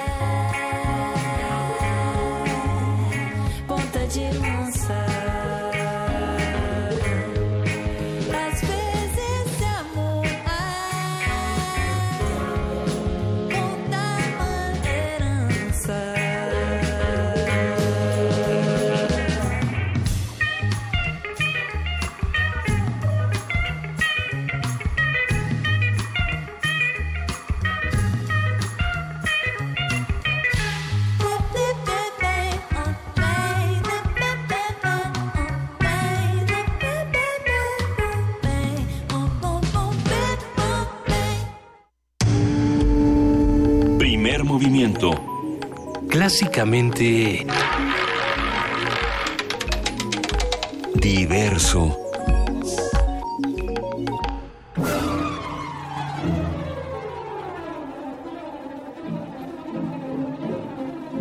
Las 9 de la mañana con 57 minutos. Seguimos discutiendo acaloradamente asuntos diversos, ¿verdad? Asuntos diversos que ya vamos a discutir con ustedes próximamente, porque en este momento nuestra querida productora Frida Saldívar está sentada frente a nosotros y nos mira con cara de que algo pasa. Querida Frida, buenos días. Muy buenos días. Algo pasa aquí en Radio UNAM y es que al mediodía tendremos la cartelera musical y a la una de la tarde el espacio Prisma RU. A las 3 de la tarde con Juan Arturo Brennan tendremos el programa Diáspora de la Danza y a las 9 de la noche Resistencia Modulada. En el 860 de AM al mediodía podrán escuchar el programa Ingeniería en Marcha y a las 9 de la noche Música para bailar con tango vivo. Nos pueden escuchar por internet en www.radiounam.unam.mx y síganos en redes sociales en Facebook y en Twitter, así como en Instagram y nos encuentran como Radio UNAM. Excelente, querida Frida Saldívar. Muchísimas gracias. Que tengas un gran día. Excelente día a todos. Gracias, Free.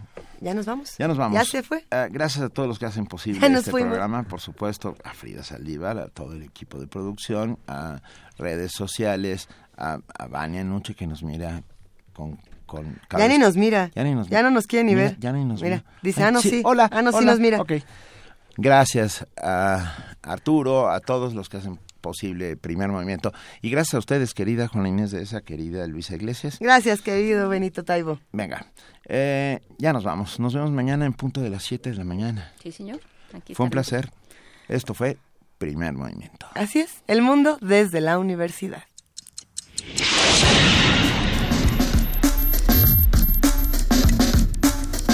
Radio UNAM presentó Primer movimiento. El mundo desde la universidad.